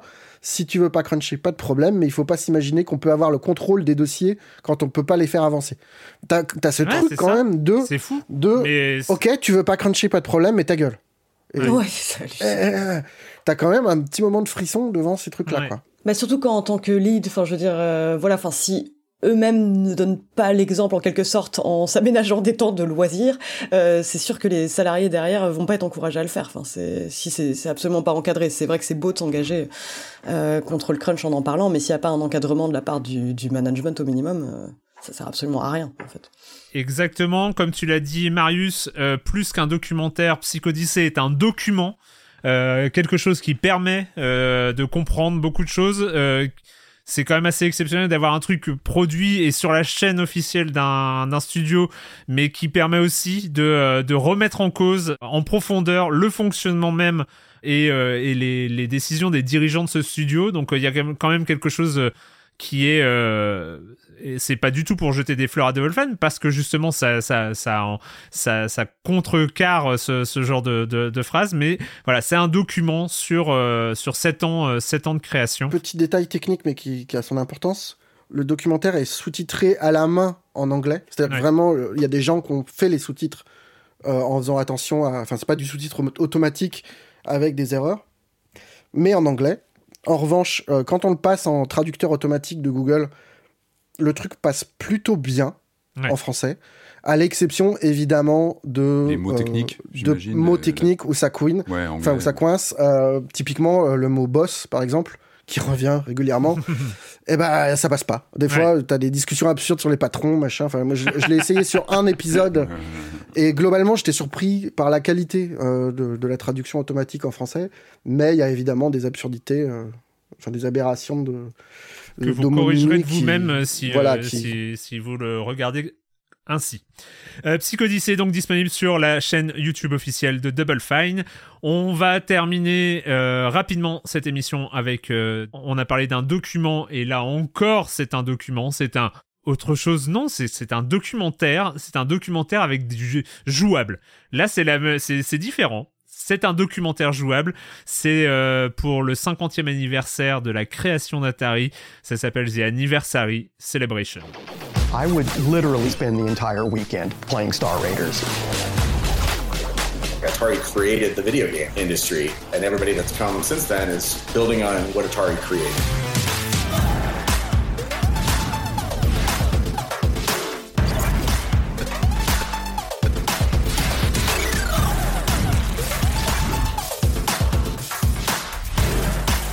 Atari 50 The Anniversary Celebration, euh, c'est donc euh, un voilà un documentaire jouable euh, qui est arrivé en décembre, euh, qui donc fête. euh, on sait que Pong 1972, 2022, donc euh, 50 ans, euh, 50 ans de, de ce début du jeu vidéo industriel.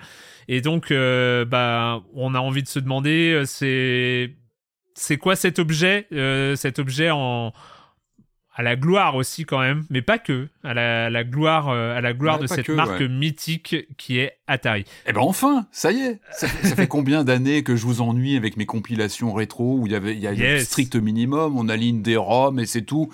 Et ben là, ça y est, ça commence à devenir sérieux. Euh, cette compile, c'est une compile, hein, hein, c'est une compilation euh, éditée donc par Atari. Atari euh, pour les, les 50 ans de le 50e anniversaire de de la firme, eh ben c'est une super surprise. C'est vraiment à la hauteur quand même de de, de cette marque euh, emblématique. C'est une vraie réussite en fait parce qu'on a cette sensation de déambuler dans un musée en fait dans une sorte d'encyclopédie interactive. Et c'est très très bien fichu. Alors juste pour info, ça a été euh, ça a été conçu par Digital Eclipse. Alors euh, eux, ce sont des bah, c'est un studio qui est spécialisé justement dans tout ce qui est remasterisation, compile, etc.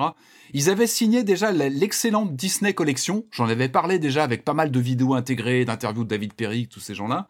Et je crois qu'ils ont, ils ont signé, enfin, ils ont travaillé aussi sur une compile de, jeux Ninja Turtles, Kawabunga Collection. Donc voilà, c'est des gens qui savent très bien faire ça. C'est un peu leur spécialité. Et là, mais quel bonheur! Et c'est d'autant plus remarquable que on n'a pas plus rabâché que les compiles Atari. On a ça depuis toujours sur la PS1, sur PC. On a eu combien? On pourrait faire une compile des compiles Atari tellement il y en a eu qui en général, bon, quelques petits segments vidéo dans le meilleur des cas, mais c'est jamais terrible, terrible.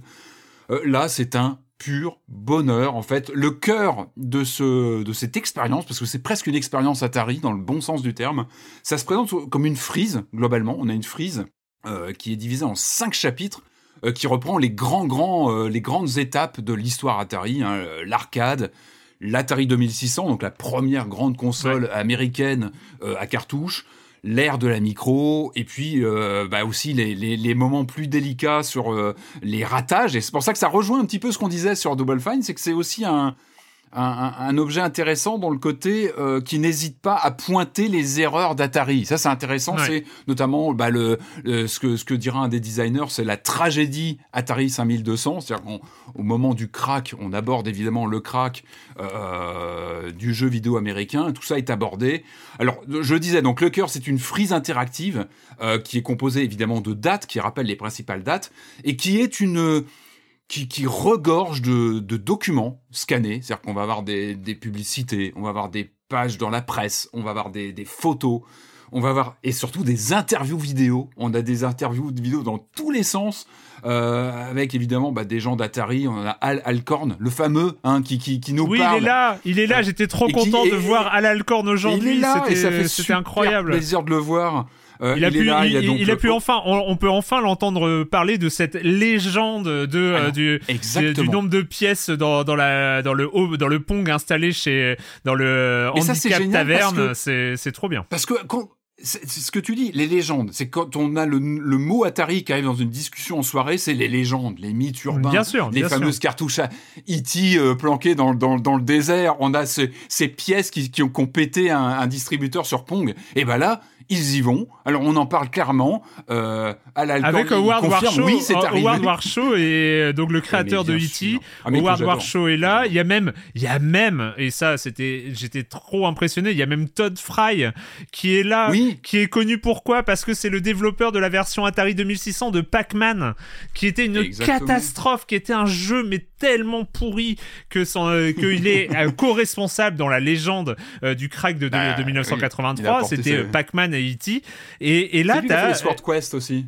Les Sword Hein Quest aussi, je crois que c'est lui. Hein, Ouais, qui- mais il y a, y Todd Fry sont- qui est Ouais, hein. vraiment connu que pratiquement que pour ça, comme Warshaw. Warshaw, il est connu que. Il y a Eugene Jarvis. Eugene Jarvis, qui est, bon, qui est une légende du, du jeu d'arcade. David Crane. Euh, Pitfall, même si Pitfall n'est pas dans la compile, je crois. Euh, mais David Crane, qui est un des fondateurs d'Activision, tout ça apparaît. Hmm. En fait, ce qui est intéressant, c'est que euh, les grands mythes sont abordés. On aborde les problèmes qu'a rencontré Atari. Euh, la plupart de, de- des questions sont abordées donc avec des vidéos, des interviews, des documentaires aussi, des documentaires, des images d'époque. Euh, Ah, il y a un certain Tim. Schafer C'est aussi. quoi c'est- Tout ça, c'est lié sur, à la frise Ouais. C'est depuis cette frise-là que tu Depuis cette accèdes aux frise-là, documents on, on- en fait, ce qui est fort, c'est qu'on peut soit lancer les jeux, soit regarder une vidéo, Ouais. soit regarder peut, une photo, soit un document. Enfin, c'est super. Avec, un- c'est tout bête, mais il y a une progression avec des pourcentages. On te dit à combien de pourcentage tu es dans la progression de ta collection, en fait, de ton, de ta visite comme ça, de la, de la, de la, de la, de la collection Atari. Il y a des choses à débloquer. Enfin, c'est tout bête. Mais ça, en général, on n'a pas quoi. ça dans les compiles. Là, en général, t'as un C'est un pauvre musée. menu avec C'est deux, une expo, en fait. Là, c'est un musée où on t'accompagne. On te dit, bah là, t'es à tel pourcentage, continue, t'as pas fait ça, va voir. Donc, t'as un petit bip quand tu ouvres un- une section que t'as pas encore vue. C'est tout bête, mais voilà, il y a Tim Schafer. On retrouve Tim Schafer Ouais. qui nous parle de son, justement, Oh, le cul de sa Tim lynx le fait qu'il était Team Lynx euh, et qu'il en a bavé face aux au, au, aux potes qui avaient des Game Boy. Donc c'est- super hein, intéressant. Euh, tout ça, euh, en plus, dispose de sous-titres en VF. C'est tout bête, Yes. mais c'est important parce qu'il y a pas mal de contenu vidéo. Donc euh, ouais. c'est génial. Euh, donc je vous disais, les mythes sont abordés. On a des comics. euh, qui sont intégrés, scannés. Euh, Yars Revenge, justement, de Warshow, bah, il y a le comics qui est intégré, je crois. Euh, Il y a des documents qui sont rares, des ga- du game design. On a des artworks magnifiques qu'on peut zoomer dans tous les sens. Les cartouches, pour les pour un peu les fétichistes, on peut retourner les cartouches, on peut regarder euh, dans tous les sens la Ouais. jaquette. C'est c'est tout bête, mais on se rappelle des artworks magnifiques des jeux Atari de l'époque, donc c'est un vrai plaisir de manipuler ça à l'écran. On rappelle au niveau contenu, on a un peu plus d'une centaine de jeux. Alors, il y a des choses rabâchées, je le disais, c'est avec les compiles Atari, on en a depuis des dizaines d'années. Donc, il y a des grands classiques Atari qui sont là, mais on a aussi, et c'est la grande force de cette compile, c'est qu'on a beaucoup de jeux VCS, on a de l'arcade, mais on a aussi de la Lynx et de la Jaguar. Et ça, c'est rarissime. Parce que la Lynx, en dehors de quelques compiles Evercade, euh, c'est rarissime. La Jaguar, on n'en parle pas. Là, on peut jouer à Tempest 2000, qui est là, de, qui, est- qui est intégré. On peut jouer à des, voilà, à des nanars euh, de, de la Jaguar dans le métro sur ta, sur ta Switch. Enfin, moi, j'ai sur euh, en version Switch. C'est c'est génial. Encore une fois, ce n'est pas une agiographie. Ça rejoint un peu ce qu'on disait sur euh, Double Fine, parce qu'effectivement, les, les problèmes sont abordés. Petite parenthèse, tu, tu dis c'est pas une géographie. En fait, c'est ça, ça rend le la dernière vidéo de, euh, de, Oui. de cet ensemble assez spéciale parce que c'est la à, ma connaissance c'est la seule apparition de Nolan Bushnell. Je crois que c'est la seule. euh, Ouais, qui est dans la dernière vidéo en interview avec le PDG actuel d'Atari, dont on apprend que ça existe encore hein, par ailleurs. Euh, et, encore, ouais. et en fait, c'est peut-être le document le moins intéressant oui. de, Oui, qui tout- redevient promo. de toute la compile. C'est un espèce de truc où tu vois Oui. un vieux, un, un- un vieux détestable, euh, hyper imbu de lui-même. euh, qui, qui raconte Ça des saloperies de- qu'il a fait à l'époque euh, en, en, en ricanant et, et tout ça Ouais. avec le, le, le rire complice mais hum, mais euh, d'un jeune à dents longues qui est le PDG d'Atari Ouais. aujourd'hui, qui est pas du tout présent dans l'histoire et qui a dû racheter ce machin, je sais pas pourquoi. Et, et du C'est coup, le truc qui te fait sens, regretter les ton 40 avis balles euh, que t'as même claqué pas parce que euh, tu dis pour le non, Atari tu dis actuel. heureusement heureusement qu'ils les ont mis à la fin qu'ils les ont cachés comme dernier document euh, du documentaire mais mais cette interview c'est c'est ce truc détestable que que ce que cette compile aurait pu être s'il avait pas été bien faite elle elle est bien faite c'est-à-dire que tout le reste c'est un truc hyper renseigné hyper documentaire et puis t'as ce petit machin qui pue à la fin c'est vraiment un contenu anecdotique sur la fin. Ce qui est intéressant, c'est qu'ils abordent même frontalement bah, la question de, des, des comment dire des substances illicites qui, qui étaient très présentes chez Atari pendant les développements. Oui, Ils en parlent en- clairement. Voilà, c'est Ouais. abordé. On parle des conditions de travail chez Atari qui étaient, euh, voilà, encore une fois, ça fait partie des mythes, mais qui sont, bah, qui sont confirmés. Mais en tout cas, dans cet exercice quand même très, très particulier de la compile, qui en général est plutôt très promotionnel, très, très convenu. Là, on a vraiment ce- cette sensation d'entrer dans les, dans les coulisses et surtout de recontextualiser toujours. C'est intéressant dans une compile rétro, c'est recontextualiser ce qu'était l'Atari 2600. Quand Warshaw en parle, c'est génial parce que lui, il avait Ouais. tellement les mains dans le code, etc. On a des ingénieurs de l'époque qui te disent, bah ouais, la machine, elle pouvait pas faire grand chose. Il y a des interviews sur comment on, on traduit un, un jeu d'arcade sur la 2600 et là, ils, ils expliquent que c'était- c'était quasiment mission impossible. Et on parle de Donkey Kong. Comment... Bon, bref, c'est génial. Le contenu, une centaine de jeux. Évidemment, les points noirs, c'est qu'on a il y a des licences qui sont pas là. Je crois qu'on n'a pas Frogger. Euh, le Alien versus Predator n'est pas là sur la Jaguar. On devine pourquoi. Le Ghostbuster de, de l'Atari, le Dracula de la Lynx n'est pas là parce qu'on se devine que bah voilà des problèmes de licence qui paraissent Mm. euh, évidents. Il y a aussi des zones d'ombre. hein. Je trouve que les années euh, les années 2000, etc., sont très vite survolées en termes de contenu. On a moins de jeux dans ces, dans ces années-là. Il n'y a pas de jeux Atari ST, par exemple. C'est un, un peu, un peu dommage. Les, années- les années 2000 sont complètement éclipsées aussi. L'Atari plus moderne, on, bah, on le met un peu sous la table parce que c'est certainement moins glorieux que cette, cette mythification, quand même, des années Atari un peu flamboyantes. Euh, N'empêche que c'est une très belle réussite. On a vraiment cette sensation de, de voilà d'a- d'accéder à beaucoup de contenu. Et encore une fois, voir ces gens.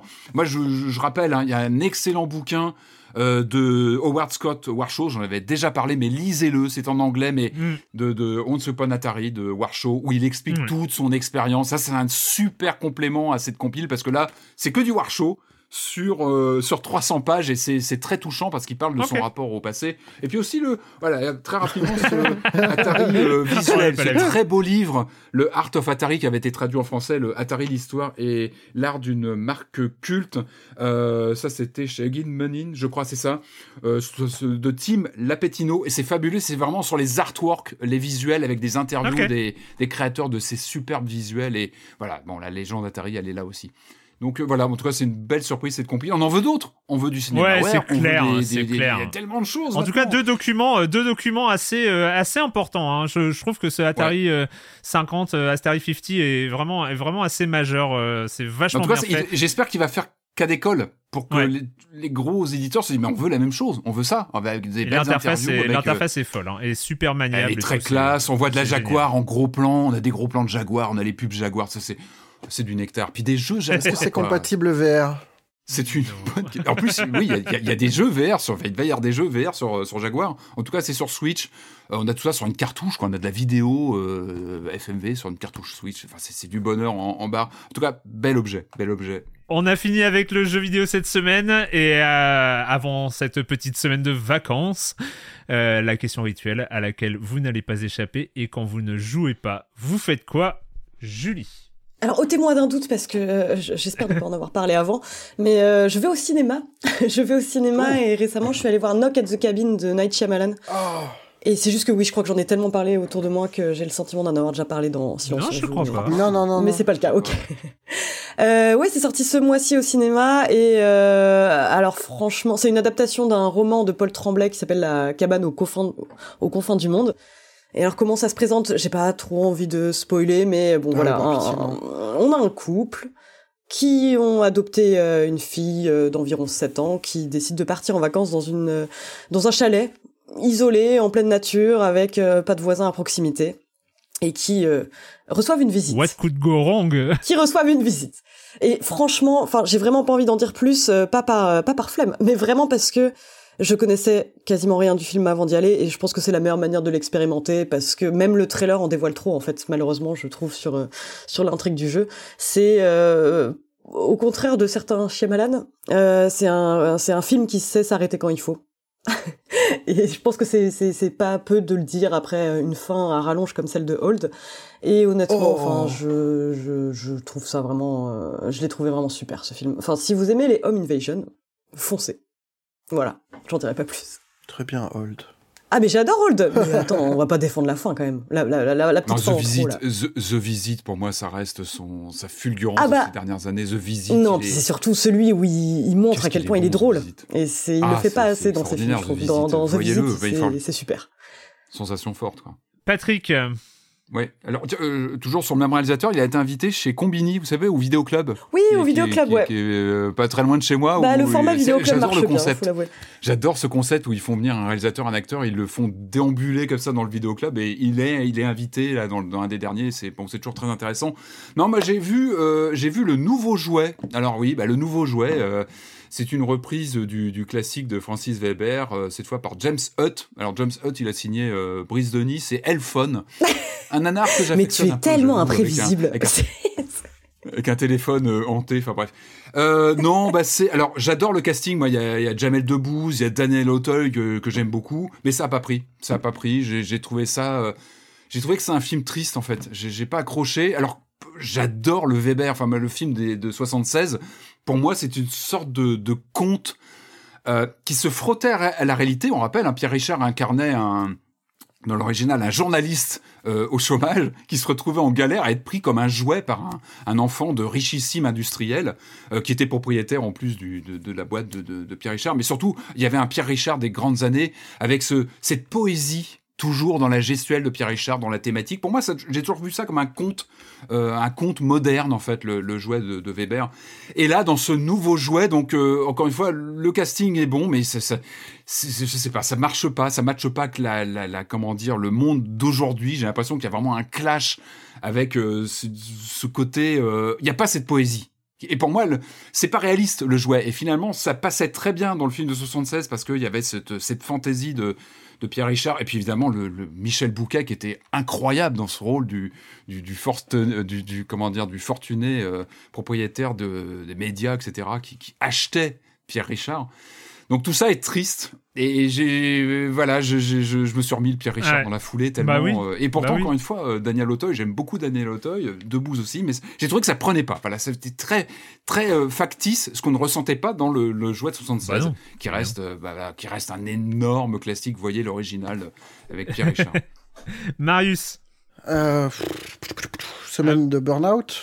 Ah, Semaine de on se rapproche de- du burn-out. Euh, je je pourrais parler d'un film dont j'ai pas le droit de parler, donc ça sert à rien, non Euh, oui.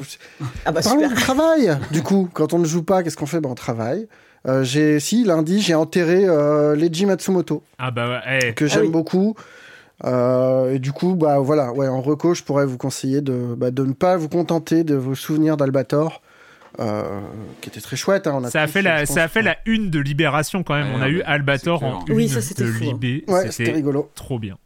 Euh, mais, euh, mais lisez Leiji, Mat- Leiji Matsumoto parce que c'est très beau et, euh, et allez plutôt piocher, pas forcément dans, le, dans les bouquins. Il y a un livre qui s'appelle Captain Albator qui compile tout, mais qui est pas forcément le. même Queen et- et Esmeralda. Moi, ce que je conseillerais vraiment, c'est Galaxy Express 999.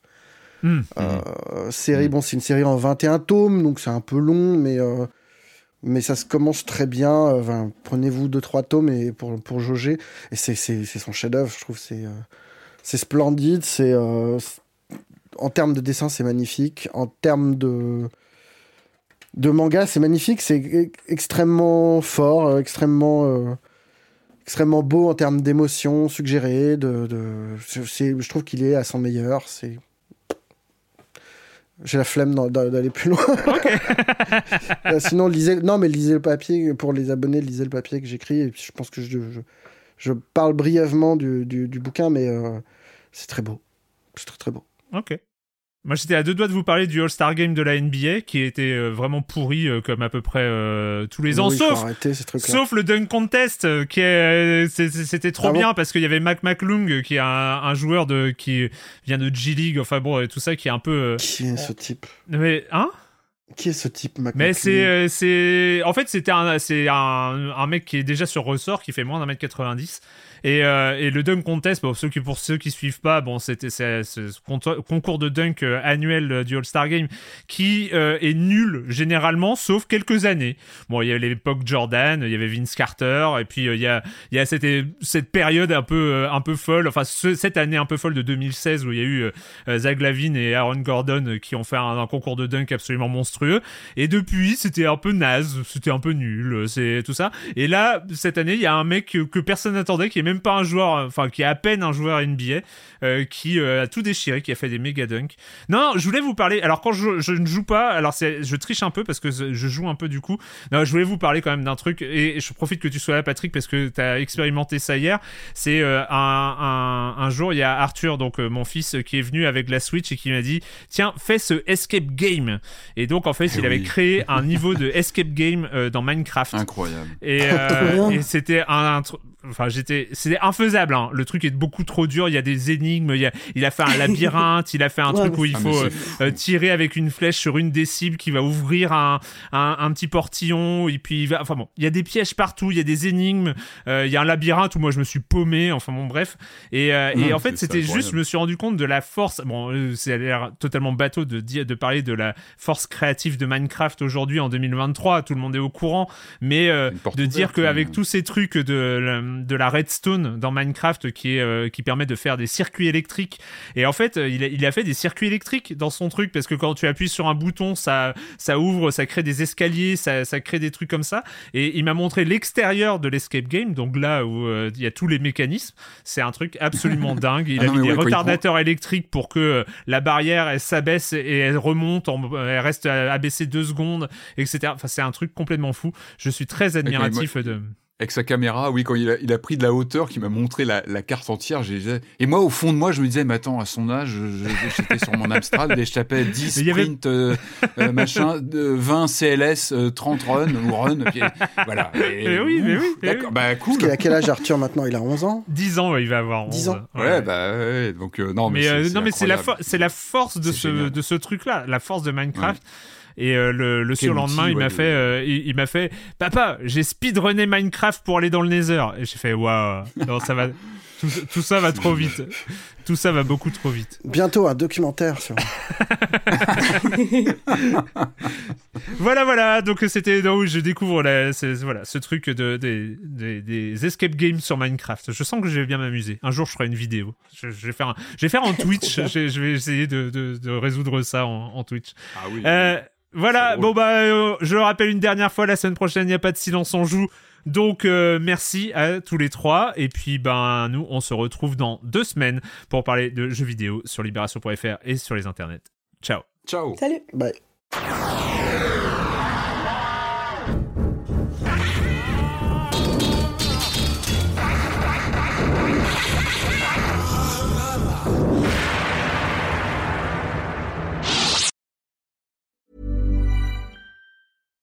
Hi, I'm Daniel, founder of Pretty Litter. Cats and cat owners deserve better than any old fashioned litter. That's why I teamed up with scientists and veterinarians to create Pretty Litter.